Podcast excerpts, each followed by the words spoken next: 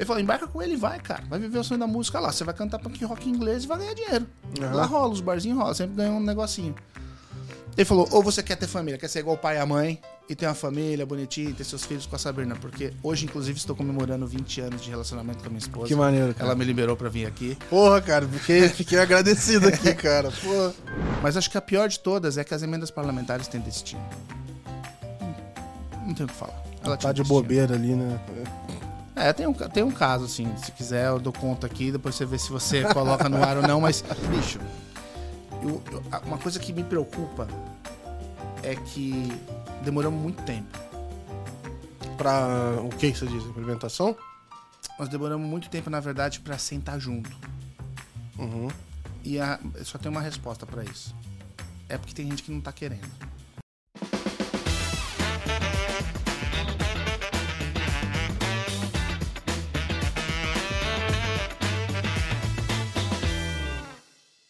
Fala pessoal, sejam muito bem-vindos aqui a mais um episódio do Let's Open Podcast. É, a, a segunda temporada agora em 2023. Estamos é, trazendo as vozes aqui de quem está construindo, vivendo o Open Finance. É, eu sou o Gabriel Pereira, fundador da Let's Open, e trago aqui semanalmente para vocês é, conversas super legais com gente de todo o mercado. E hoje a gente vai ter um papo cheio de histórias aqui, um papo bom aqui no. É, já rendeu boas risadas aqui nos bastidores. Vamos bater um papo com o Pedro Begotti, que hoje é diretor de inovação, né? Posso fazer assim? Pode falar assim, é, no- CIO. Eu, eu costumo falar que é o Chief Innovation Officer. E aí, não importa o que tem por, por baixo, se é diretor, se é superintendente, se é gerente. Boa, boa. Estamos lá fazendo inovação e inteligência de mercado. Boa. Então, responsável ali pela, pela parte de inovação é, dentro da ABC. Tem uma trajetória super legal aí, já trabalhou também um bom tempo no Banco do Brasil, estava envolvido ali é, diretamente no Open. É, mas eu sei que tem uma trajetória muito fora do, do, do- do comum aqui, eu acho que é legal. E eu acho que vai explicar muita coisa do porquê que ele trabalha com inovação hoje, né? Porque eu acho que é um pré-requisito é, ter uma trajetória diferente, né? Seja bem-vindo aí, Pedro. É, falei, pô, eu que agradeço, Gabriel. Assim, ah, pra mim é uma, é uma honra estar aqui. Eu te acompanho desde a época lá que você começou a, a soltar as primeiras. Até falei, na- desde a época que você não precisava se preocupar com o nome, né? E fico muito feliz de ver o sucesso aí, a Let's Open crescendo e você conseguindo estar bastante focado nisso e muito feliz de estar aqui. Valeu, Vamos cara. Let's Open, né? boa, Vamos boa. Let's Open. Mas, cara, a minha trajetória é muito louca mesmo, porque é, com nove anos, meus pais são. A minha família é toda bancária. Né? Meu- minha mãe se aposentou com 32 anos de Banco do Brasil, meu pai trabalhou 17 anos no Banco do Brasil. Eu tenho primos, minha esposa é da Caixa Econômica, cunhada da Caixa Econômica, assim, família de banco. E Todo eu- mundo é de Brasília? Não, todo mundo aqui de São Paulo. Ah, tá. Todo mundo de São Paulo. Eu sou de São Paulo, do litoral, sou nascido em Santos. Mas meu- a minha vida era música, né? Assim, desde 7, 8 anos, autodidata tal. E, cara, passei por tudo que podia passar. Né? Aprendi a tocar uma porrada de instrumento. É, tive estúdio de gravação, estúdio de ensaio. Trabalhei em casa de show, fui engenheiro de som. Caraca. Então, assim, a minha vida era música e eu lembro que, tipo, já com 10, 11 anos eu virava pra minha mãe e falava: Eu jamais vou trabalhar igual você trabalha, Caraca. dentro de um escritório, ar-condicionado, terno e né? gravata. É. Achava que a música ia pagar as contas. Cara, mas eu vi no LinkedIn, eu vi engenheiro, engenheiro de som, fiquei até com receio de falar contigo. Engenheiro de som, falava, ver, eu não entendi direito o que que era. Então, por isso que eu te pergunto, o que que... Ah, o engenheiro, o engenheiro de som, assim, é, você tem uma parte da, da, da gravação, que é o que a gente está fazendo aqui agora, que os meninos apertam o REC lá e tal. Quando você vê a- as ondas sonoras, às vezes, numa gravação, você precisa editar ela. Então, o engenheiro de som, ele vai até ali. Tem cara que edita para trocar sinal, ruído, por exemplo. O cara tá tocando a bateria e vai bater no bumbo, bate um bumbo a mais, aí você vai lá, edita, tira aquele bumbo a mais. Então, assim, o engenheiro de som, ele não só se preocupa com toda a parte de captação, timbre, etc e tal, mas ele também faz essas edições Aham. né, na onda sonora do negócio. Caraca. Então, assim, é um trampo legal pra caramba, assim, pra- pra quem, Que pra, pra quem curte, pra quem curte como eu, assim, a música. E a minha vida foi isso, cara. Eu fui até os 18 anos, tive banda, só que, assim, eu nunca ia ganhar dinheiro com música, porque meu negócio Pô, tu tinha um Charlie Brown na tua cidade e você resolveu Porra. fazer. Pois é. E só que assim, meu negócio era punk rock em inglês. Não ia rolar. não ia rolar. E foi muito engraçado, porque em 2000. Não, não vou lembrar o 2000, não vale a pena agora. Mas eu tava com 18 anos, 18 para 19 anos. Meu irmão é um engenheiro de software, mora em Curitiba. E ele tava na, na rodoviária comigo, ele falou, porra, mas o que tu quer da vida?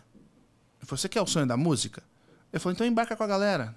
A galera, meu tio era vocalista de uma, vocalista e baixista de uma das bandas que eu tinha. Ele tava indo para os Estados Unidos, morar em Nova York. Ele falou, embarca com ele e vai, cara. Vai viver o sonho da música lá. Você vai cantar punk rock inglês e vai ganhar dinheiro. Uhum. Lá rola, os barzinhos rola, sempre ganha um negocinho.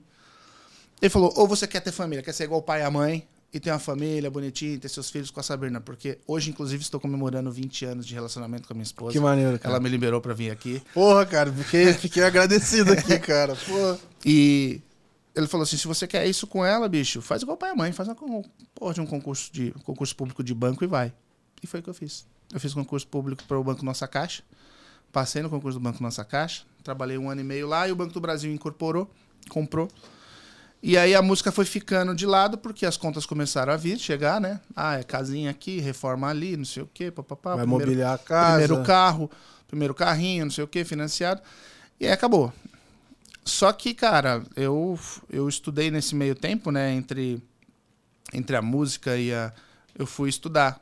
E a minha vontade era ser veterinário, mas não, não tinha estômago para isso, tá ligado? Uhum. É, eu e minha esposa somos vegetarianos desde a adolescência. Nossos filhos também são. E eu, eu gostava muito do lance dos animais tal. Mas não era para mim. Eu falei, ah, cara, vou trabalhar com alguma coisa que eu gosto. Criatividade, a música, tal, audiovisual. Vou pra publicidade. E fiz publicidade. E lá na publicidade o que me pegou foi comportamento humano. E comportamento humano e inovação tem tudo a ver.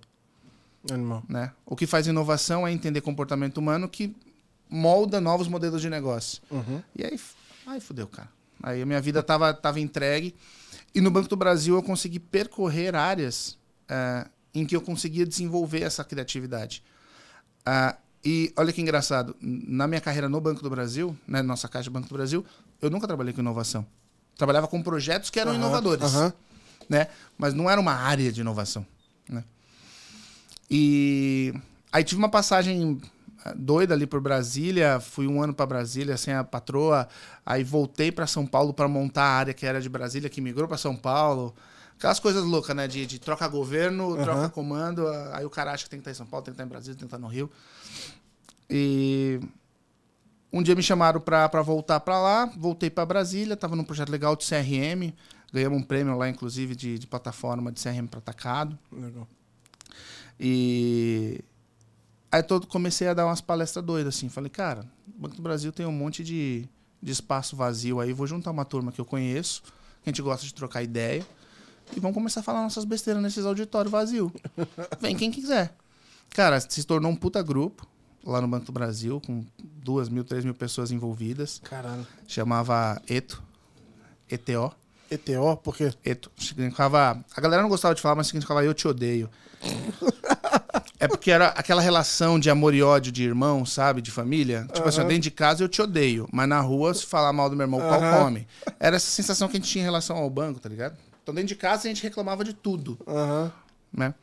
E a gente começou a falar de design thinking, começamos a falar de criptomoedas. Isso em 2015, 16. Caraca. Começamos a falar de criptomoedas, começamos a falar de Open Banking, conheci o Open Bank Project lá da Alemanha em 2014 e falei, caralho, isso aqui é futuro, vai ser demais. Começava a conversar com a galera.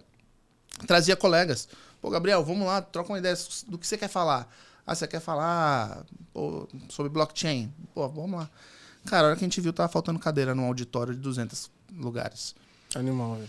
E isso me transformou, me falou assim, putz, eu preciso conectar mais. Meu trampo não é a inovação ou o projeto em si. Gosto de fazer projeto de inovação, mas a conexão das pessoas é a coisa que mais, mais me toca. E numa dessas palestras, um cara levanta a mão e fala, ó, é o seguinte, eu sou diretor de, de mercados e inovação da Secretaria da Micro e Pequena Empresa, Alexandre, lá da Presidência da República, da Casa Civil. Você não quer trabalhar com inovação lá no governo? Caralho. Aí eu falei, "Ah, bora. Eu falei, como é que é? Ele falou, ah, como você é do Banco do Brasil, eu faço uma requisição, porque o governo é, é dono. Aham. Eu faço uma requisição, falo, me dá o funcionário aí que eu quero por um tempo. Eu falei, ah, bora, faz isso. Porque se eu Caralho. pedir pro meu chefe, não vai deixar. Mas, caralho. Mas e aí, mano? É... É uma sessão, né? Eles pedem. Mas aí tu, tu continua recebendo pelo Banco do Brasil e. Então, você recebe, você recebe um. Eu não sei como é hoje, tá? Mas na época você recebe uma, uma, um base, né? E tem um complemento que, que você recebe pelo cargo que você tiver no governo. Você não recebe o cheio lá do governo. Né? Eu era coordenador de inovação, eu recebia 40%, 60%, um negócio assim. Mas tinha um complemento. Então eu era funcionário do Banco do Brasil, cedido para o governo federal. Caralho. Uma puta experiência de vida, cara. Foi uma das melhores experiências, foi um ano. Foi lá que conheci o, o Luiz Felipe Monteiro, da Secretaria de Governo Digital, o Ciro Avelino, que estava lá também, que veio da Caixa. Conheci muita gente foda no governo. Caralho. Que queria fazer acontecer, que tinha inovação, a galera Pô, deve Renata. ser. Deve ser loucura, assim, a amplitude do- das, dos projetos, o que, que você pode pensar em fazer, tamanho, impacto. Então, uma coisa, cara, que, que rolou muito legal lá era a gente colocar a mentalidade do MVP. Né? Porque tudo ali era uma escala brutal. Então, eu estava na secretaria da e Pequena Empresa, que ela foi fundada pelo Afif, Guilherme Afif. E eu não tinha dinheiro. A secretaria não tinha orçamento. Quem tinha orçamento é Sebrae, né? que já está dado para quem vai usar o dinheiro. Só que, pô, tem as, tem as emendas parlamentares que os, os deputados acionam seus estados e tal. Então eu ficava ligando para secretarias estaduais, falava assim, pô, você recebeu emenda para mim, pequena empresa? Ah, recebi. Já tem projeto? Não, não tem projeto. Então, eu tenho uma ideia aqui para fazer nacional. Vamos testar aí primeiro? Aham. Se der certo, depois a gente vem e vende esse negócio maior. E como é que era a receptividade, assim? Ruim. é, O cara fala, quem é você, mano? Não, assim, primeiro, assim, obviamente, na época, entre a secretaria. A secretaria não era mais do Guilherme Afif, né? Então ele tem um puta de uma influência política, né? É, então não tinha tanta influência quanto o Sebrae, que era onde estava o Afif. Então tem uma dificuldade grande aí. Mas acho que a pior de todas é que as emendas parlamentares têm destino. Não, não tenho o que falar. Ela Tá de destino. bobeira ali, né? É, tem um, tem um caso, assim, se quiser eu dou conta aqui, depois você vê se você coloca no ar ou não, mas eu recebi um, um. que eu tinha que aprovar. Como eu era da Secretaria do, do Governo Federal, eu tinha que aprovar as emendas que iriam para a micro pequena empresa. Então eu recebi uma vez lá 3 milhões, um projeto para a Secretaria de Micro Pequena Empresa do Governo do Distrito Federal, né, do Estado, lá no equivalente ao Estado. Aí liguei, passei a mão no telefone, falei com a secretária da secretária. Ah, falei, ah, tá aqui, pô, tô com uma ideia. Você já tem projeto? Porque eu tô vendo que tá em branco, o PDF tá em branco. O PDF que ia no sistema de convênios estava em branco. Ela falou, então, não tem nenhum projeto ainda. O deputado passou aqui para a secretária, mas ainda tem que ver um projeto. Eu falei, ah, então, eu tô com várias ideias. Você não quer marcar um dia, eu vou aí, apresento, e a gente tenta fazer alguma coisa junto? Pô, nossa, que legal. A secretária da, da mulher, Aham, empolgou. empolgada. Que logicamente fazia sentido ver, pelo menos, né? Isso. Aí ela falou assim: não, eu vou confirmar tal. Segunda-feira ela me liga e fala: então, vou precisar. Vamos precisar cancelar tal. Eu falei: por quê? Não, porque o, o- a nossa secretária saiu daqui, ela não está mais na minha pequena empresa, ela foi para a Justiça, Secretaria de Justiça. Eu falei: puxa, que pena. E quem vem no lugar? Ele falou: não, mas é que não importa quem vem no lugar, porque o deputado tirou da, da, dessa secretaria e mandou os 3 milhões para a Secretaria de Justiça. Eu falei: por quê? Ele falou: porque ela é esposa dele. Caralho, meu. Meu pai. Então, assim, essas coisas acontecem. Não, imagino que deva acontecer muito, mas eu fico pensando assim. Pô, como é que tu administra a frustração de estar lá fazendo o teu projeto lá e tal, e aí chega na hora do vamos ver, tu tem uma situação como essa, assim. Cara, quem me ensinou isso foi um analista de comércio exterior. Um- eu tinha uma equipe de cinco pessoas. Eram três terceirizados que ganhavam mil reais por mês. E eu tinha dois analistas de comércio exterior que ganhavam 22 pau por mês. Concursados. É, e uma vez a gente fez um projeto muito legal. Olha isso, cara. Olha, olha, olha olha- essa situação. Em 2017, nós juntamos numa sala. é, é, Ministério da Ciência e Tecnologia, a galera do Secretaria de Governo Digital, juntamos é, Facebook, Microsoft e Google. Eles mandaram pessoas seniors, era o diretor de marketing do Google, era o diretor de micro pequena empresa da Microsoft, era o diretor de, de vendas para varejo do, do Facebook. Isso é maneiro que ele também, eles mandam os caras, né? Mandam, mandam. E aí a ideia era o seguinte, a gente ia fazer um design sprint, ia ser uma semana, todo mundo em Brasília, ou seja, as empresas gastaram para os caras ficar lá. E a gente ia criar, a ideia era criar um produto para ajudar o micro pequeno eh, empresário a ir fazer propaganda digital, aí vender online. 2017. Não sabíamos que vinha a pandemia. Né? Olha a diferença que se a gente conseguisse ter implementado esse projeto, e não teria depois feito, né? o, o próprio Facebook, muito tempo depois, lançou as ferramentas pra ajudar o cara a tentar vender também. Isso, e-. Não, então, olha só que legal. Teve, teve coisas boas que saíram daí. E, é, e, e esse era um, um, um projeto que chamava é, Empreendedor Digital.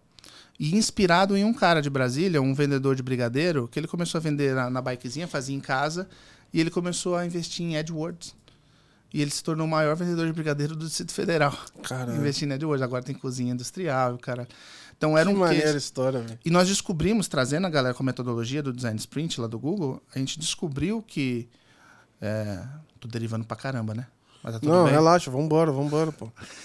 É, e a gente descobriu que, na verdade, o, o empreendedor, ele quer fazer um negócio que ele sabe fazer. O padeiro quer fazer pão. O doceiro quer fazer doce. Não quer administrar financeiro, não quer administrar venda online, não quer uma Exato. quatro. E ele sempre tem alguém de confiança do lado.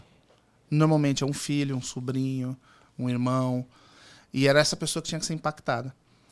A gente não conseguiu ir em frente com esse projeto. Eu- e, o- era um projeto muito legal. Aí o analista de comércio exterior virou pra mim um dia e falou assim: Pô, cara, na boa, não tô afim de me engajar, não. Pode me deixar aqui na minha tal, não sei o quê.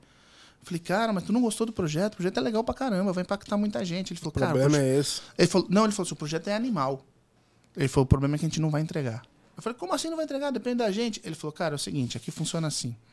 Daqui 10 meses vai trocar o ministro ou o secretário, e o secretário vai trocar o coordenador de inovação, você vai voltar lá pro Banco do Brasil, e vai vir um outro cara que não vai querer tocar esse projeto que você começou. Porque ele Não quer é a bandeira. dele. Não é dele, não é a bandeira dele, ele vai querer começar. E por que eu falei que esse analista me ensinou? Porque 10 meses depois eu estava no Banco do Brasil. De volta. Caralho, velho. Doideira, velho. Foda, né? Bom, Então, assim, vale, a, vale a viagem, né, velho? Vale o... Assim, ó, a experiência foi uh, as coisas que não funcionam. Primeiro, tem muita coisa que funciona e tem muita gente boa. Muita gente boa. Poderia citar aqui, ia passar de, dois, de duas mãos aqui facilmente. É, mas tem coisas que não funcionam não é por corrupção, como esse caso que eu contei, né? Parece ser um nepotismo barra corrupção. Não funciona por causa de. A mecânica é ruim. É, os incentivos, não, não tem muito incentivo de longo prazo também, né? De Mecânica, a continuidade. meca- é, a mecânica é ruim, cara. Você não tem uma garantia de que os projetos vão ter consequência. Não tinha gerenciamento de projeto na secretaria quando eu cheguei lá. A gente implantou um sistema para gerenciar os projetos que tinha. Prazo, cronograma, as tarefas, sabe? Coisa simples. Uhum. Coisa que banco, você sabe muito bem, banco te ensina da base zero. Né? Quem, que quem que manda, quem decide, quem é aprovador, quem é decisor. É, quem se é... você não, não souber isso aí, vão- vão te moer vivo lá, né? Uhum. Bom, e aí meu filho nasce em 2017 e eu volto para o Banco do Brasil, tem uma a, a secretaria que eu estava vai para o Ministério da, da Indústria, é, a minha sessão cai, né, porque eu não estou mais na presidência, era no Ministério. Eu volto para o Banco do Brasil e recebo uma ligação, ou melhor, faço uma ligação para o Marco Mastroeni, que hoje é vice-presidente do Banco ABC, mas foi é, na época era diretor de negócios digitais do Banco do Brasil. Eu falei, cara, tô voltando pro banco, tem alguma coisa aí? Se não, né, vou pensar no que eu faço na minha vida. Ele falou, não, porra, vem pra cá, nós estamos começando um negócio de Open Bank aqui. Já ouviu falar? Eu falei, pô, claro, desde 2014 lá eu já tenho a, a mosquinha tá. voando, assim, incomodando aqui. Ai, Falei, bora, tô dentro. E aí, cara, foi quando eu entrei no Open Banking, do, entrei na área de Open Bank. Na época tava o Carlos Dutz, Carlos Rudinei, que hoje tá lá no grupo lá do, do PicPay original. É, o Marco Mastroeni, a Lívia Belfort, do Banco do Brasil, galera boa. O Anderson Passini. Uma turma, cara, assim, muito competente. Muito competente. E tinham acabado de criar o primeiro serviço para ser implementado, que era o serviço de extrato de conta corrente, consulta de saldo extrato. Pô, 2017, 2017 não, 16 para 17? É, 17. Com conta azul. Pô, e aí foi a minha primeira experiência de prática, né? De, de- prática de, de integrar mesmo para valer. Funcionou super bem, cara, assim. É, Eu a- acho a que. Foi o primeiro aí, PJ, é, banco integrado com, com, com um RP ali, BFM. Cara, antes disso, eu acho que só tinha guia bolso, que não era integração de API, era. Mas é PF também, né? É, que, mas que fazia integração de troca de arquivo, screening, né, screen, screen scrapping. Aham. É, e eu acho que mais ou menos na minha época teve alguma coisa de API do original. Não sei dizer quem foi o primeiro. Isso aí é tipo aviação, é, É. tipo irmãos. do- Não, mas também não. eu não. Vou, eu vou de Santos Dumont, então eu vou de Banco do Brasil. Eu falo que o Banco do Brasil foi o primeiro. E eu não sou historiador também, não, mas é só pra ter uma ideia. Mas assim, é, um negócio que, sei lá, em 2017 vocês estavam olhando ali, Cara, hoje tá meio que todo mundo falando assim, não, tem que ter o BFM junto de alguma forma com o banco. E se você vai ver os, os bancos gringos lá, sei lá, Reino Unido, toda a área de PJ, ou ele tem o próprio, o próprio gerenciador lá para PJ dele, ou ele se conecta com vários ali, igual o caso de, sei lá, Sim. QuickBooks e blá blá blá blá, vai se conectando a eles, mas meio que hoje todo mundo tem que ter, né? E, e vocês já estavam fazendo isso antes, né, cara? É, a ideia, a ideia com Conta Azul, cara, ela, ela foi, ela começou nessa primeira, porque a gente viu a experiência do Guia Bolsa, aquela treta do Guia Bolsa com o Bradesco, Aham. deu um- né? E a gente caçava também o Guia Bolsa, né? Então a gente ficava monitorando. Ficava trocando. os- não, a gente ficava monitorando os IPs que vinham da AWS e ficava derrubando. Porque os caras acessavam em horário de pico. Aí eu lembro que na época lá a galera chamou o, o dado lá, falou, ó, vamos fazer o seguinte, vamos fazer um combinado? Vocês podem entrar, pode fazer o scrapping de vocês, não tem problema, mas vamos combinar o horário pra não pegar no meu pico. Se for no meu pico, eu vou, eu vou ter um time aqui que vai ficar caçando vocês pra derrubar IP. Porque sempre vem um novo da AWS, né? Aham. a gente vai ficar caçando. Não vai ser legal. E a gente não vai brigar com vocês igual o Bradesco tá fazendo. Esse foi o papo. E foi muito legal que rolou esse combinado. Maneiro, maneiro. E com Conta Azul a ideia era, cara, eu tenho milhões de, de PJs no, no Brasil que eu estou atendendo, que dou produto financeiro, dou crédito, dou serviço de cash, etc e tal. E esse cara não tem uma gestão profissional. E o Conta Azul ajuda com a gestão profissional, né? É um RP. Mais simples, Sim. né? De usar, mais acessível. E, cara, assim, um pouco antes de, de, de eu sair, a gente tava com uma ambição lá que era. A gente pegou um milhão de PJs que estavam pagando um pacote de tarifa por mês na conta e não estavam usando o serviço. Ou seja, era quase que uma tarifa punitiva pro cara ter uma conta com a gente. E a gente falou, cara, vamos fazer o seguinte: vamos pegar essa turma e vamos embutir um conta azul ali. Conta azul, quanto você consegue fazer no seu plano inicial ah, o mais barato custo pra gente aqui? Ah, eu consigo tanto. Na época, quem tava lá vendo isso, além do próprio Vini, né, era o Pedro Romero. Aliás, nem sei onde o Pedro Romero tá. Acho que tá no PicPay agora. Ele fez o banco digital do PAN, fez Animal. a pessoa física do PAN e agora tá lá no PicPay. E Cara, a gente ia levar para um milhão de, de, de PJs um puta de um benefício e o cara já tava pagando por aquilo. Uhum. Aí, cara, aí vem aquele negócio. Pô, mas quanto que isso aí tá rendendo pro banco? Ah, tá rendendo tanto. Pô, tá, pro banco tá rendendo, mas não tá rendendo pro cara. Uhum. Então, assim, ó, ele tá pagando 100 reais por mês de tarifa de conta. É, deixa ele pagar. Cara, vamos tirar, vamos tirar 29 desse dinheiro e pagar o conta azul, que tá fazendo a preço de custo pra gente aqui, pro cara entrar, e vamos botar um milhão de pessoas com a puta inteligência. E o mais legal de tudo, o conta azul na época tava disposto a, a, a ter essa troca de informação de inteligência, né? E aí vem a política, né? Aquele negócio da- do jogo da tarifa, que é a mesma coisa que acontece, acontece no mercado de cartão. Esse negócio de pagamento instantâneo já podia ter acontecido há muito tempo. Entendeu? É, ele vai, é, é, tem gente que é da, da filosofia de abraçar a tarifa até não dar mais, né? É, se der pra ficar mais um mês, que seja um mês. É. E não é à toa que da- bancos têm tanta repulsa aí, na- especialmente na comunidade, na, na PF, na pessoa física, né? E essa foi uma baita experiência legal com Conta Azul. É, infelizmente, não evoluiu assim para o que a gente imaginava. Eu acabei saindo depois de lá do, do, do Banco do Brasil, não evoluiu. O Pedro Romero também saiu e as coisas acabaram esfriando. Mas a gente engrenou depois da Conta Azul, a gente foi pro. Cara, a gente precisa fazer uma coisa que só saldo extrato. Como é que eu vou remunerar isso? Né? Tudo bem, tá? Toda essa discussão, como é que eu vou remunerar? Hum, pô, vou cobrar pelo acesso.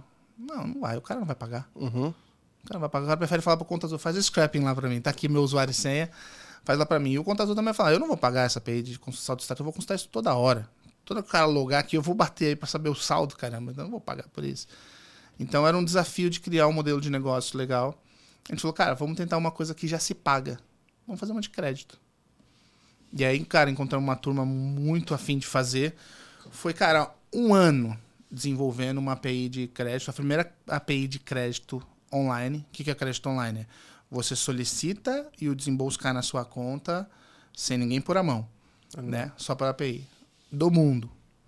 Caralho. E aí a gente integrou com a BX Blue, lá do, do Guga, do Braga, do Fabris, que agora foi, inclusive, teve uma, uma negociação aí com o PicPay. E, cara, foi o maior desafio, duas coisas que nos ensinaram aí, que eu acho que é um desafio que todo mundo que trabalha em banco aí deve estar deve estar sentindo. Open Banking não é sobre abrir serviço. Open Banking é sobre reescrever legado e mensageria. Cara, o que a gente apanhou com mensageria ruim Aham. dos legados. Então, assim, às vezes batia na nossa porta lá, eu lembro que o Guga me ligava e falou, ô Pedro, me dá uma força, cara. Eu tenho 10 mensagens de erro aqui, eu não sei o que significa. Eu falei, ah, passa pra mim, eu traduzo pra você. Aí vem lá, erro 650. Que porra de erro é esse?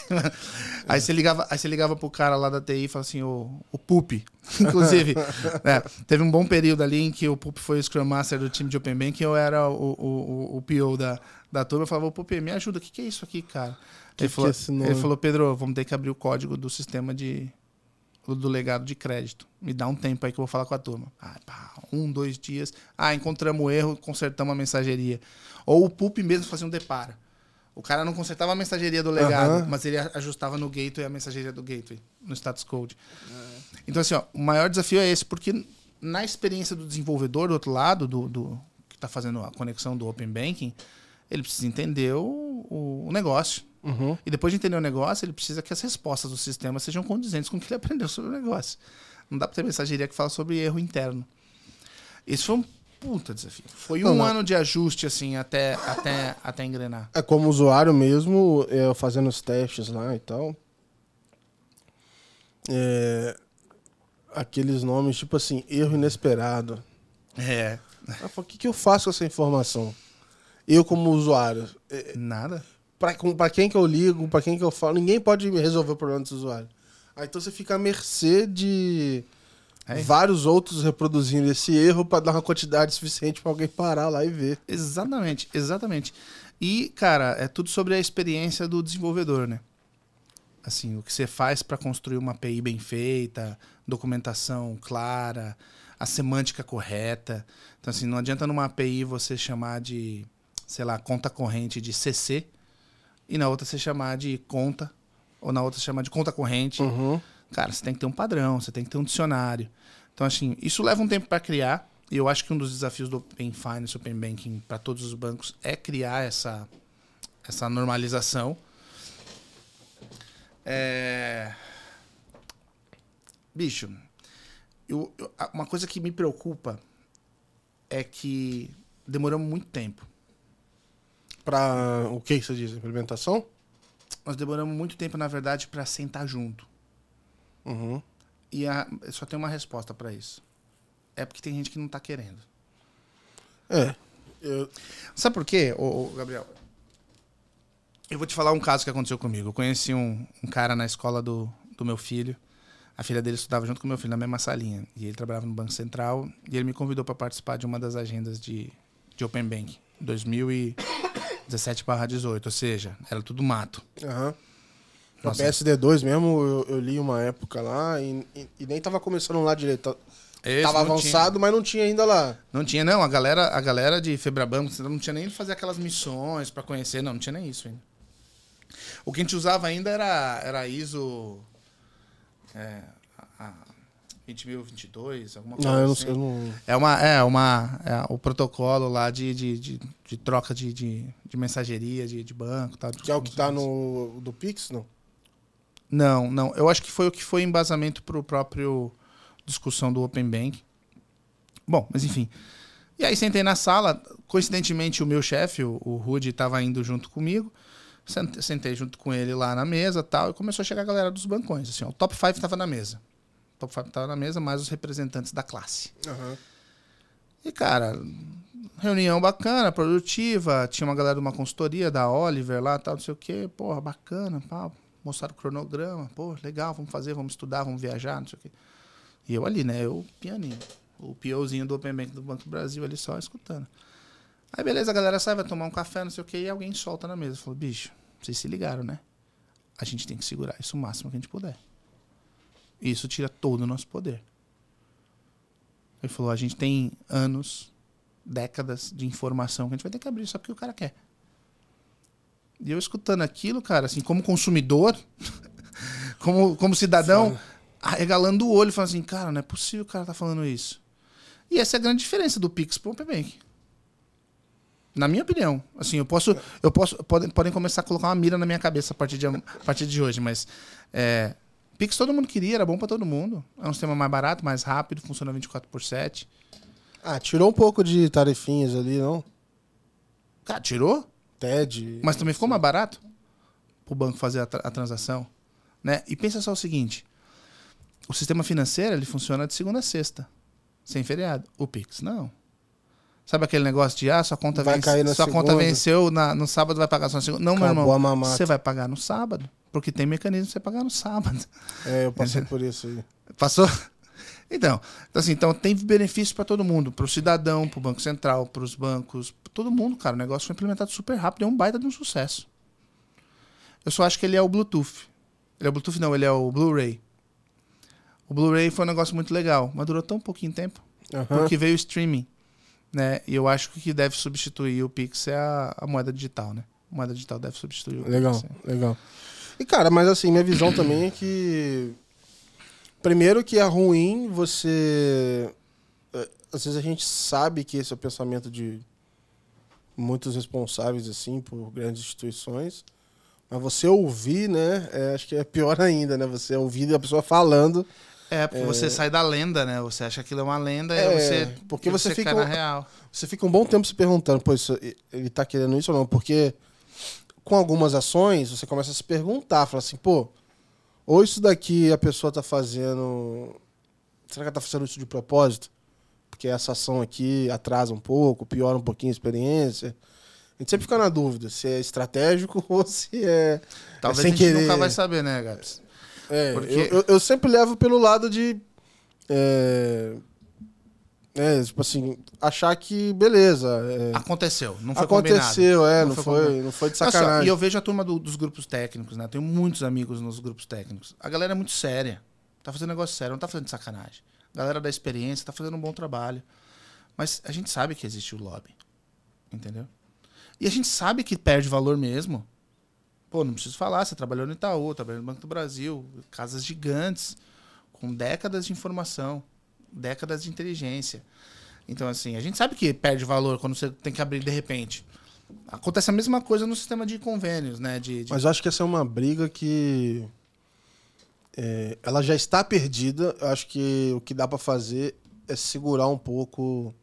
Eu digo assim, É. os bancos, vamos dizer assim, já perderam esse, é, esse monopólio, vamos dizer assim. Eles estão negociando o prazo disso agora. Parece que é como se fosse isso. Porque, cara, quando en- entra na mesa oficialmente o Google, esses outros caras aí, o Mercado Paga com a Wallet, o PicPay. Cara, esse negócio vai bagunçar mesmo, assim. É. É, só que eu acho que esses caras grandes, especialmente, né? Sei lá, Google, Meta, etc. É, Amazon, imagina, a Amazon lança um wallet aí, resolve fazer um wallet no Brasil. Eu acho que esses caras, eles vão fazer a coisa continuar avançando, assim. Eu tenho a sensação de que É. tá ficando. a- fica uma briga grande demais, Você já assim. viu, uma já viu uma imagem de que são três peixinhos assim, né? Aí tem um peixe, aí o peixe tá vindo atrás comer, e tem um outro atrás grandão já vindo pegar aqui. Exato. Usavam essa, essa analogia aí com o mercado de tecnologia. Sabe quem eu acho que é o peixe grandão que tá aqui atrás? Governo. Identidade digital. Sim, cara. É, eu, eu sou. A gente tá falando disso aqui no bastidor. Assim, a identidade digital vai, vai acabar com a necessidade de tecnologia fechada do Open Finance, do Open Insurance, do Open Health. Não, cara, é open tudo. Uhum. Assim, seus registros médicos, as suas, suas propriedades, a- as empresas que você tem registrada em junta comercial, eh, os bancos, contas em bancos, a sua wallet de vida vai estar na identidade digital. Agora vai morrer o, o, o RG, vai morrer, vai ficar só o CPF. Acabou, velho. Então, assim, às vezes a galera tá segurando, segurando, segurando, vem alguém por trás e blau. E eu tô achando que isso vai acontecer. E quando esse cara chega, na minha opinião, ele arranca toda a fricção que são os últimos obstáculos para essa é, desintermediação, assim, para essa mudança do mercado. Então, ah, o dado não é.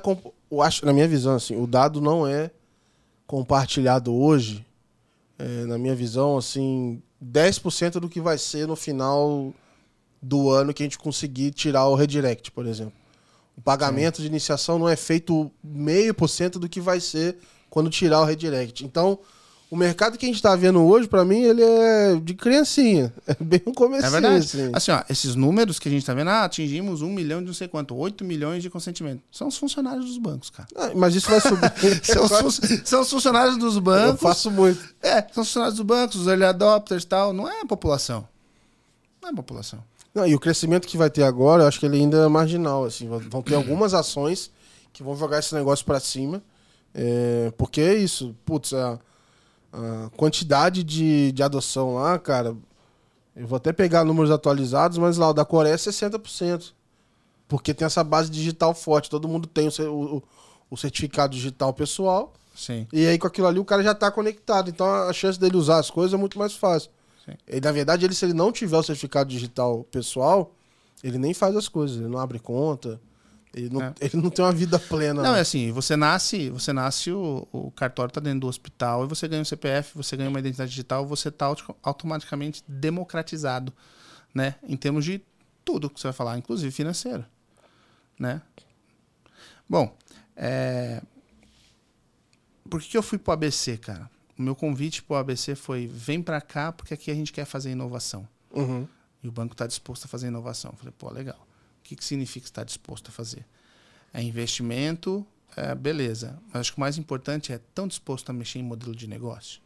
Porque inovação é mexer no modelo de negócio. É- O, o Banco ABC é bom dar um contexto pra galera também. É um banco é, que tem um foco muito no atacado, certo? É um banco corporativo, 30 anos de história, mais de 30 anos de história. É um banco que iniciou a sua operação ah, numa parceria do Bank ABC, do Bahrein, mais o grupo Roberto Marinho, chamava inclusive ABC Roma, o banco antes. Muita gente me pergunta se é o banco da desmontadora de carro da ABC. É da região ali. Não, não ABC. é, não é. ABC significa Arab Banking Corporation. Pô, cara, na moral, ABC, eu, eu nunca pensei que era isso. Eu achava que era alguma coisa do Brasil mesmo. É, não, é Arab Banking Corporation. É, muita gente acha que, inclusive, deve ter uma, uma reconstrução dessa, dessa, dessa marca, mas é isso significa 30 anos de história no mercado corporativo, especialista em crédito, especialista em operação tailor-made. A- a- quando eu cheguei lá em 2019, uma das coisas que a galera se orgulhava é cada cliente tem o seu contrato. Nós não temos nenhum contrato igual ao outro. Ou seja, nós fazemos específico. Em algum momento isso acaba. E quando você, quando você expande, como a gente está expandindo bastante, se você pegar os, os resultados do banco, você vai ver que a gente está crescendo bastante no middle market. Middle market se aproxima mais de um modelo de varejo, escala. E escala não é contrato um a um. Você tem que começar a estandardizar algumas coisas, né? E eu fui para o ABC, cara, com essa visão de, cara, vamos tentar primeiro cultural, né? a Inovação cultural, é, de mudar a cabeça, mindset e tal, e depois vamos tentar fazer projetos para que a gente consiga mudar o modelo de negócio, porque é só você ver, não sei se você já teve a oportunidade de estudar sobre o assunto da tokenização de ativos. A tokenização de ativos, ela vai fazer uma, uma desintermediação do banco como funder, ou seja, possibilitará conectar direto você que tem dinheiro e eu que preciso de dinheiro, como se fosse um peer-to-peer mesmo. É, E o banco vai ter um outro papel. O banco, ele nesse, situa- na situação, ele vira meio que um oráculo, assim, pra dizer se Se o negócio é bom, não é bom. Triple A, é, É isso. É isso. vira uma agência quase... Bom, só não pode fazer igual as da... Não, não pode. Estados Unidos. É, não pode fazer igual lá no subprime, não pode fazer não. Não vai fazer Mas tem, mas tem sempre uns. inter- Obrigado, cara. Mas tem sempre uns interessados em fazer umas, umas, umas coisas ruins, assim, sabe? Só pra testar. Ah, vamos testar pra ver o que dá. Vamos pegar aquele crédito que a gente não gosta, que é um crédito de risco maior, vamos juntar um pacote, vamos tokenizar e ver se alguém compra. Cara, sempre tem um, um- Tem menos anjos, tem mais demônios, geralmente, ne- nessas reuniões, assim, porque às vezes vinha uma, uma, uma ideiazinha, pô, e se a gente fizesse ofertas enquanto o cara tá querendo compartilhar os dados dele com outra instituição? Tipo, queria que pegasse o cara no fluxo de consentimento. Tá, Na hora- no fluxo. Na hora, na hora dele confirmar, fala, beleza, toma ele aqui um crédito, toma um, uma capitalização. Cara, Eu falei, pô, peraí, você tocou cara. num ponto, você não tocou no ponto que eu queria, que é o lance do modelo de negócio. A galera quer fazer o que sempre fez. Quer pegar uma, um negócio. A tecnologia não faz nada. Você sabe muito bem disso. A tecnologia habilita. E o que faz diferença é o modelo de negócio. É como você pega aquilo e transforma um comportamento. Aí que vem o vínculo da publicidade, do que eu estudei, Aham. porque eu estou mexendo com inovação. Você tem que mexer em modelo de relacionamento e o comportamento do consumidor mudou já radicalmente há bastante tempo. A gente não fala mais de compra, de aquisição, a gente fala de economia compartilhada. Né? Sabe aquela velha história, você não precisa da furadeira, você precisa do furo? Aham. E a gente continua, os bancos continuam estimulando a posse. Porra, esse negócio de economia compartilhada, o primeiro livro que eu li disso foi em 2011, no meu primeiro ano da faculdade. E, tipo assim, É parecia algo é, super novo, diferente. E, cara, tem 13 anos isso que eu li, isso tem 12 anos e parece que não entrou na cabeça de muita gente. É meio que a gente já tá chegando na terceira geração disso já, sei lá qual geração, É. é, é, de mudar como se pensar. É, e tem muita gente que não, não absorve, assim. É, eu acho que a gente. Eu acho que tem pontos da, da sociedade que isso já foi colocado de alguma forma. Tem iniciativas de economia compartilhada, né, de produtos de economia compartilhada. Tipo, nem sei se ainda existe, mas tinha uma startup que chamava Tem Açúcar. Sabe aquele negócio que Caralho. você, você vai no vizinho e pergunta, "Ô, você tem açúcar e tal? Sabe aquela velha historinha? E era isso, você, você entrava numa comunidade, aí você delimitava uma, uma região e você falava, pô, tô precisando de uma furadeira. Alguém tem uma furadeira? Aí você recebe lá o, o push e fala assim, pô, eu tenho, eu te empresto a furadeira aqui e tal. Aí você fala assim, pô, mas eu também tô precisando de um martelo. Você tem um martelo? O cara fala, pô, eu tenho, pô, vamos se encontrar, vamos trocar, pá. Caraca. É, é um lance assim. É, Mas o que eu tô falando de, de modelo de negócio é. Me fala uma. Você que é um cara que tá super antenado, conversando com uma porrada de gente. Entre hoje e amanhã você tá fazendo o quê? Sete episódios? Exato.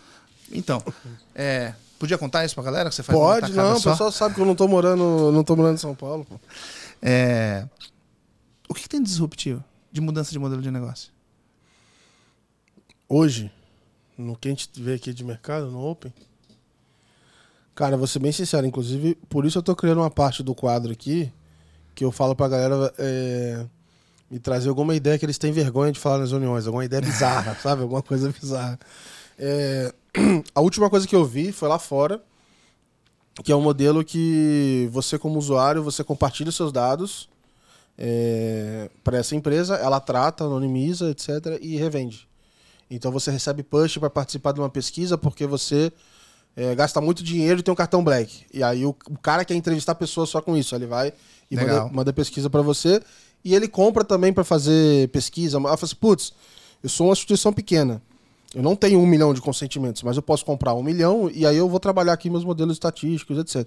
Então eles criaram essa intermediação de dados entre o cliente final e consumidores e pesquisa, etc. O e aí a galera é remunerada. Eu tenho minhas dúvidas do quanto é essa remuneração pra, tipo, é, valer a pena o cara compartilhar e tal. Porque é isso, pô, é meu dado. Eu deixaria lá anonimizado, meu. Que, Que render, negócio louco de você pensar, né? Será que a minha vida tem Vale. valor? É. O que eu faço com a minha vida É, tem valor? O cara vai pegar a minha vida inteira e vai me pagar 3 reais. Porque é isso, o cara quer muito dado, ele não, não pode pagar muito caro, senão a conta também não vai fechar pra quem vai consumir o dado lá e treinar É. o modelo dele. Tipo. Mas a gente sabe que um quando eu vi esse pitch em Marbella e agora eu vi a empresa funcionando assim, o pitch dos caras é assim: olha, as grandes empresas já compram esse monte de dado aí. O que a gente tá fazendo é. é, esses caras que são os donos dos dados serem remunerados por isso também. Sim. Mas da hora, você- contou um caso que na verdade é de Open Data, não é necessariamente de Open Sim. Finance. Sim. Open Finance não tem. É todo mundo assim, é tudo aquelas promessas. Ah, não, agora você compartilhando, você vai ter mais limite. O seu preço fica melhor. Na boa, bullshitagem pra caralho. Para pra pensar o seguinte, ó. Você é o, você é o consumidor, você é o Gabriel. Aí você vem aqui e entrega o seu, o seu olerite pra mim. Aí tá lá no olerite do Gabriel, 50 mil reais. O Gabriel ganha 50 pau. Porra, se tivesse, galera, vocês não iam ver episódio mais, mano. Tá Foi bom. mal. Aí, o- aí o Gabriel ganha. Não, vamos, vamos cortar então. Vamos colocar mil reais. Pronto. O Gabriel tá lá com mil reais de olerite. Aí você fala, pô, me dá um cartão. Eu vou lá, o banco vai olhar e fala, "Ah, beleza, eu vou te dar um cartãozinho. Vou te dar 500 conto, beleza? Tá aqui o seu cartãozinho nacional, 500 conto. Legal. A Gabriel vai lá e passa lá no Nubank. Fala, "Ô, Nubank, tá aqui meu oleritezinho. Dá um cartãozinho no Nubank. Fala, opa, vou te dar um de 200 e vou aumentando conforme você precisar. Legal. Você vai no Itaú, você foi em cinco bancos. Né? O limite somado de todos os bancos dá 30 pau. tô, Aham. tô, tô exagerando, vai, mas dá 10 mil. Tá? Você foi em se- sete bancos, deu 10 mil. Você só tem mil o salário. Mas agora você tem 10 mil. Aí você fala assim, ah, show de bola, agora eu vou compartilhar meu dado para todo mundo saber o que eu tô fazendo em todos os bancos e tal. Aí você compartilha. Aí eu aqui, ó, que eu sou o banco A, Falo, caramba, mas o risco que eu aprovei para ele foi 500 conto. Esse cara tá com 10 mil de risco aprovado. Uhum. Ou seja, se ele pagar a conta lá, não paga aqui. Você acha que isso vai melhorar o teu limite, melhorar o teu preço? Ou vai piorar teu risco?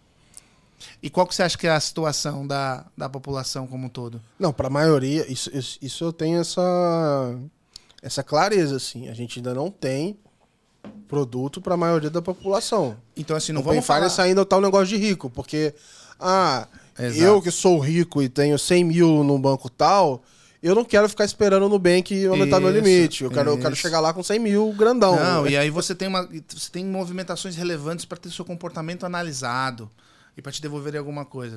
Cara, você falou um negócio fantástico que eu vou carregar comigo agora. Open Banking, Open Finance, por enquanto, é um negócio de rico. É, é. Beleza? Para quem tem grana para gastar. É o PFM. Com, É, exatamente, exatamente. Agora, é, estávamos falando do, do caso lá da, da Olivia e tal, né? Mas, mas a Olivia tinha um- uma, uma iniciativa que era de, pô, você quer economizar X% com restaurante, com comida? Beleza, me fala por onde você passa, eu vou ver pelo aplicativo por onde você passa normalmente. E nessa região eu vou ter parceiros que vão te oferecer 10% de desconto. E você vai economizar no final do mês 10% de desconto. Pô, e isso é uma informação legal. Se no Open Finance eu conseguir com- é, compartilhar o meu comportamento, ou melhor, compartilhe meus dados financeiros, e dos financeiros tira comportamento, e do comportamento você me traz valor de volta, Uhum. é do caralho. É igual tu falou. Ah, os caras querem aproveitar no meio da jornada de consentimento e meter um produtão lá. Não, isso é loucura. É. É igual PFM. Aí você fala assim, não, eu vou te fazer educação financeira. Aí tinha, tinha um banco na época que falou assim, ó, eu tenho aqui o que chama sonhos. Você me diz o que você quer fazer e eu vou te ajudar a monitorar a sua economia e tal, ó. Te dar dicas pra você alcançar o teu sonho. Teu sonho custa 5 mil? Beleza, eu vou te ajudar a alcançar Toma 5 aqui um mil. financiamento pra você pagar três sonhos e eu te dou um. Exato. Que, que porra de educação financeira foi essa? É foda, é Mas assim, é, eu vi duas coisas legais assim, tava lembrando agora aqui. Uma até levantou dinheiro agora, é a Blipay, é, que eles usam, eles nasceram usando Open Finance, é, usando um regulado, né? Screen Scrapping, estão lá com a, com a Belvo. Eles. Aposto é, muito nisso, tá? é, Aposto muito nisso. Tipo, eu- eles nasceram só com isso. Primeiro, a ideia deles era antecipar salário. Então, tipo assim, ah, tu vai receber, eu te ajudo lá pra você não ficar enrolado, eu antecipo um pouquinho. Famoso vale, pra quem, cara, Sim. é... É o Valizão. Meu pai, porra, eu sempre trabalhei com meu pai, meu pai tem oficina, e todo meio do mês alguém via pedir um vale, que é, É, o pra, quem quem não sabe, não é vale refeição nem vale alimentação. Isso. O vale é um. Cara, é um faz-me rir ali no meio do mês pra ajudar a pagar um negocinho. Exato. E se você der muito, a pessoa vai se enrolar e vai sempre precisar do, do, do outro vale. Enfim, tem toda uma lógica de crédito ali, mas é uma Exato. antecipação. É, aí começou com isso e de- depois o negócio foi melhorando e eles começaram a, na verdade, dar créditos curtos, assim, pra essa galera. E o negócio funciona. E ele só existe com- com Chama Blipay. é, nasceu com Open Finance.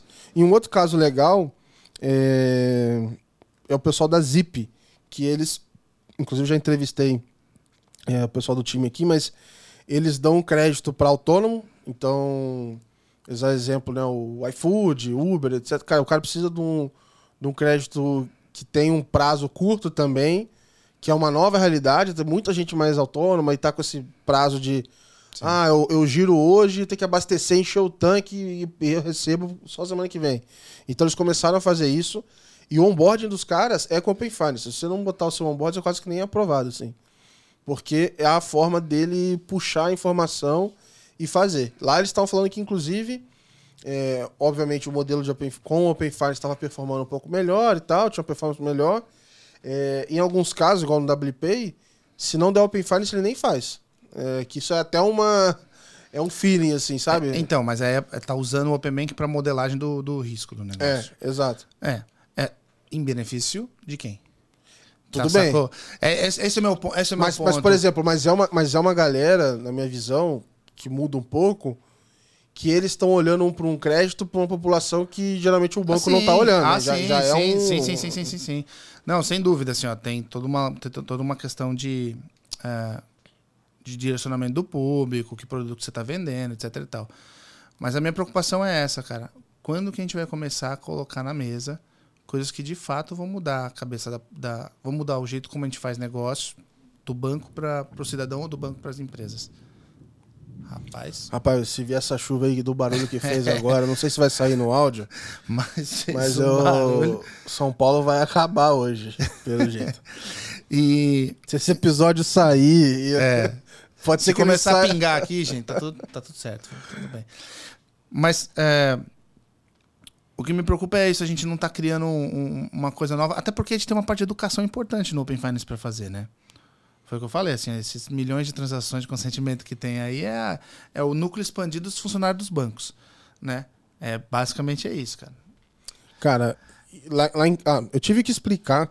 é, Você teve que explicar em casa o que é Open é, Finance? não, em casa é tranquilo. Minha mãe já ouviu o podcast, já, já tá, tá entendendo Ela já agora. fez consentimentos de- Ela, não, eu fiz pra ela, na verdade. pra teste? É.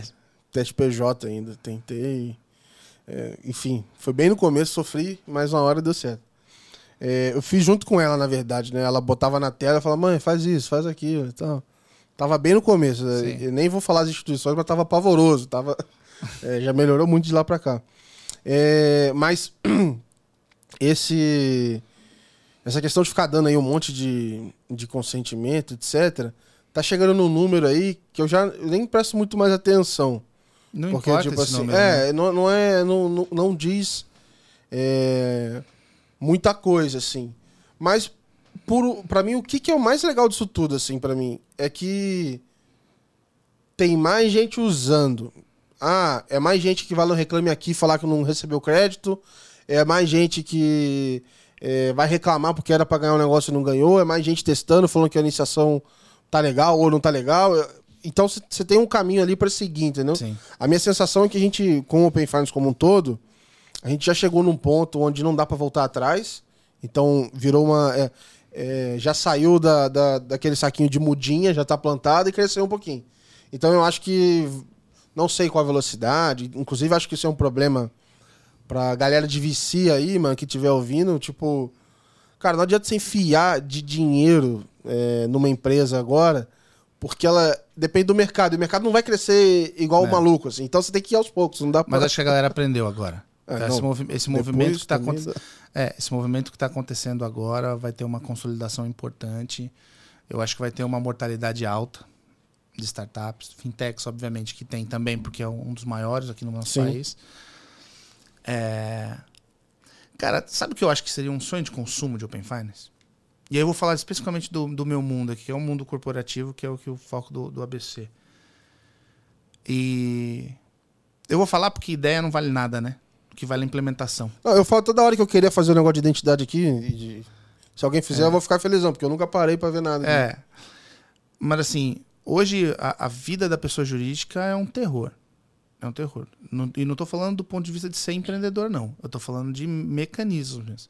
Então você tem aí, e no nosso mundo, que é um mundo corporativo, ou seja, empresas que estão faturando de 30 milhões ao ano até aos bilhões, estamos falando de empresas que têm uma estrutura profissional, que você tem procuradores, que tem regras no estatuto da empresa, tem condicionantes, tipo, ah, se for uma compra acima de 50 mil, você não pode assinar sozinho, você tem que assinar comigo.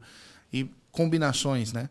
Tem empresa, tem, tem advogado que é criativo, cara. Tem empresa que tem lá assim, ó, grupo A de procuradores, fulano, ciclano, beltrano, lá, grupo B, lá, grupo C, lá, lá, lá, as pessoas. Aí vem cá, abertura de contas, uma pessoa do grupo A. Abertura de, de contas com investimento, uma pessoa do grupo A e uma pessoa do grupo B. Como é que replica isso? Caralho, impossível. Impossível replicar isso. E cada banco pega esse documento, essa procuração, por exemplo, Não, mas de poderes, e, e bota no seu sistema do seu jeito. Mas você pensa o seguinte: o Bradesco, na hora de abrir conta, pegou um cara do A e um cara do B. Aí o Banco do Brasil desse mesmo negócio pegou um outro cara do A e um outro cara do B. E aí, esse, como é que esse cara vai dar o consentimento do Banco do Brasil pro, pro outro? Então, Porque vai misturar. Porque é, é, o poder que ele tem num banco, às vezes ele não tem no outro. então, e normalmente se faz um depara. Você não bota exatamente o que está na procuração. Você olha lá, conta corrente. Aí tem lá os fulanos que podem abrir conta corrente. Aí você cadastra todos os fulanos. Para não ter esse risco aí, né? Então tem banco que cadastra tudo. Tem banco que só cadastra o cara que veio abrir. Agora imagina o seguinte: vamos fazer uma iniciação de pagamento. Beleza? Vamos iniciar um pagamento de uma empresa grande. Caralho. que tem 40 procuradores. vai disparar um push em 40 celulares Não, não vai. para pendência? Fala assim, ó, tem uma pendência Não aqui. é possível Então, fazer isso. então, assim, essa discussão não tá na mesa ainda. Você tem que criar um poder específico, talvez. Pode ser um poder específico. padrão. Tipo assim, Mas você ó, vai quebrar a procuração inteira? Você vai criar um poder específico Não, mas de rep- mas de- transação de Open Finance. Assim, o Gabriel assina sozinho? Não, mas de repente, se tiver valor pra cacete, muito valor, Tem, cara. o cara faz uma procuração específica pra fazer aquela. Porque ele faz a procuração uma vez e vai ter benefício o resto da vida, vamos dizer Aí assim. vai, aí vai a minha solução de ouro. Então, assim, ó, quem quiser implementar, pode implementar. Eu gostaria de implementar no ABC em algum momento. Mas a gente precisa de uma evolução também do Open Finance e uma evolução das relações comerciais entre as empresas. Hoje as empresas trabalham em cima do RP delas, beleza? Uhum. E aí, cara, middle market hoje eu acho que é. Deve ser TOTOS, o maior player. E aí no corporate, large corporate, no CIB, você deve ter aí Oracle, SAP Uhum. como os grandes softwares. Muitos deles instalados on-premise, né? Tá todo customizado, os cabos estão tudo trocado, invertido, não sei o que, porque a empresa pediu para ser assim. Hoje esse cara tá, vamos dizer assim, bem atendido, trocando arquivo com van. Tá pagando uma Nexera, tá pagando uma AccessStage para pegar os arquivos de bancos. Vai, o negócio tá lá. Vai, o arquivo vai e volta. Aos trancos e barrancos, o pagamento e recebimento dele tá quando fazendo tem que isso. dar uma batidinha no computador pra acabar. Aí tem problema de conciliação, o arquivo do banco veio errado, ou uma conta não foi paga. Atualizou alguma coisa. IED mais um, né? Paga o lote, de, faz o pagamento em lote no dia seguinte que libera um arquivo para jogar para RP. Enfim, um, um samba. Um samba misturado com jazz. Difícil. Meu sonho de consumo, que esse cara consiga pilotar todas as contas de banco dele, o saldo da empresa de uma forma fácil. Que ele consiga comandar os pagamentos de uma só vez. Que ele não precise entrar em todos os internet bank, que ele não precise soltar um arquivo para cada. Porque tem empresa que tem os arquivos.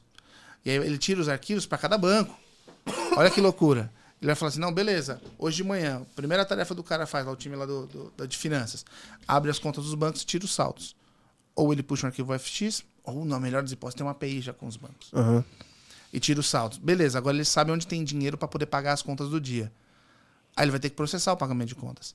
Se ele for fazer em lote, ele vai trocar arquivo com o banco. E aí ele tem que separar o arquivo para cada banco Aham. com o valor certinho para cada um. Treta. Ou ele abre os internet banking de cada banco e vai pagando as contas até zerar aquelas contas, zerar zerar os pagamentos. Com o Open Finance ele não precisaria fazer isso. Concorda? Só que o que eu preciso para isso? Eu preciso de uma recorrência. Porque esse cara paga conta todo dia.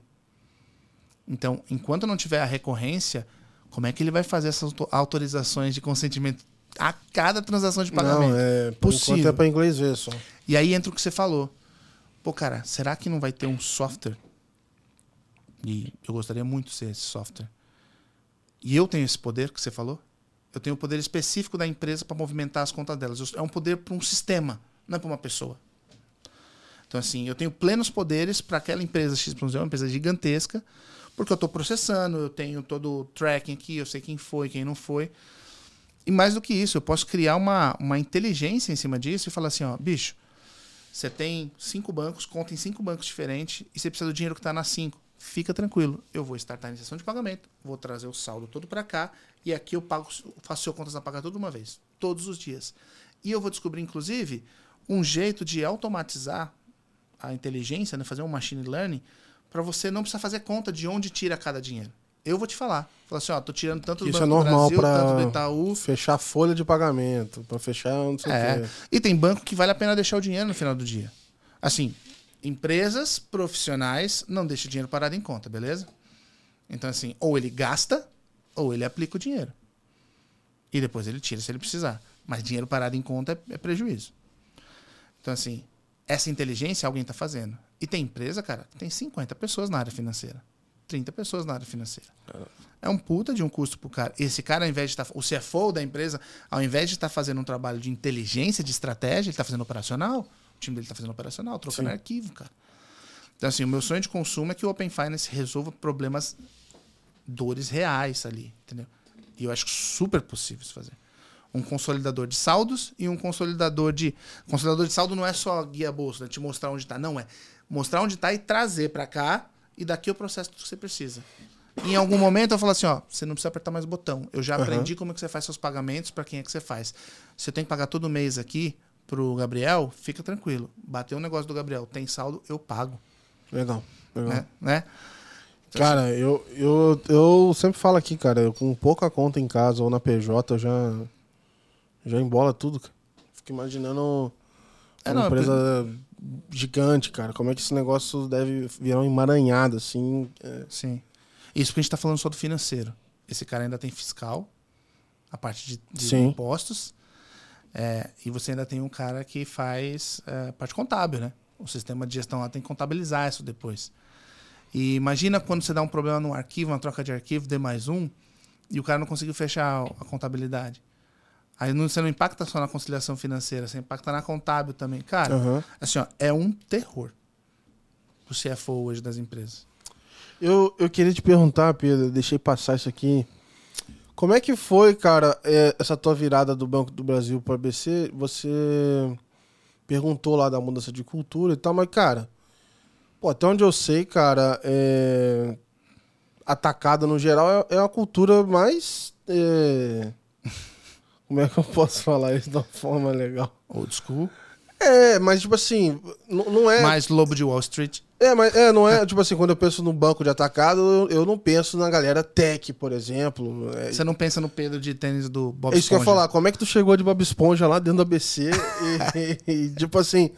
Porque eu vi movimento, por exemplo, no próprio Itaú, é, de mudanças lá na área do BBA e etc. Mas assim, eles estão sempre um tempo atrás versus o que tá o varejo, por exemplo, que Sim. vive do digital, entendeu? Sim. A minha mudança começou antes. Começou no próprio... Na, na época que eu trabalhava com o Banco do Brasil. Foi em 2015. Eu fiz um curso de uma escola de criatividade e inovação chamada Perestroika, que existe até hoje. Aham. Eu fiz um curso chamado Refresh, de gestão e liderança.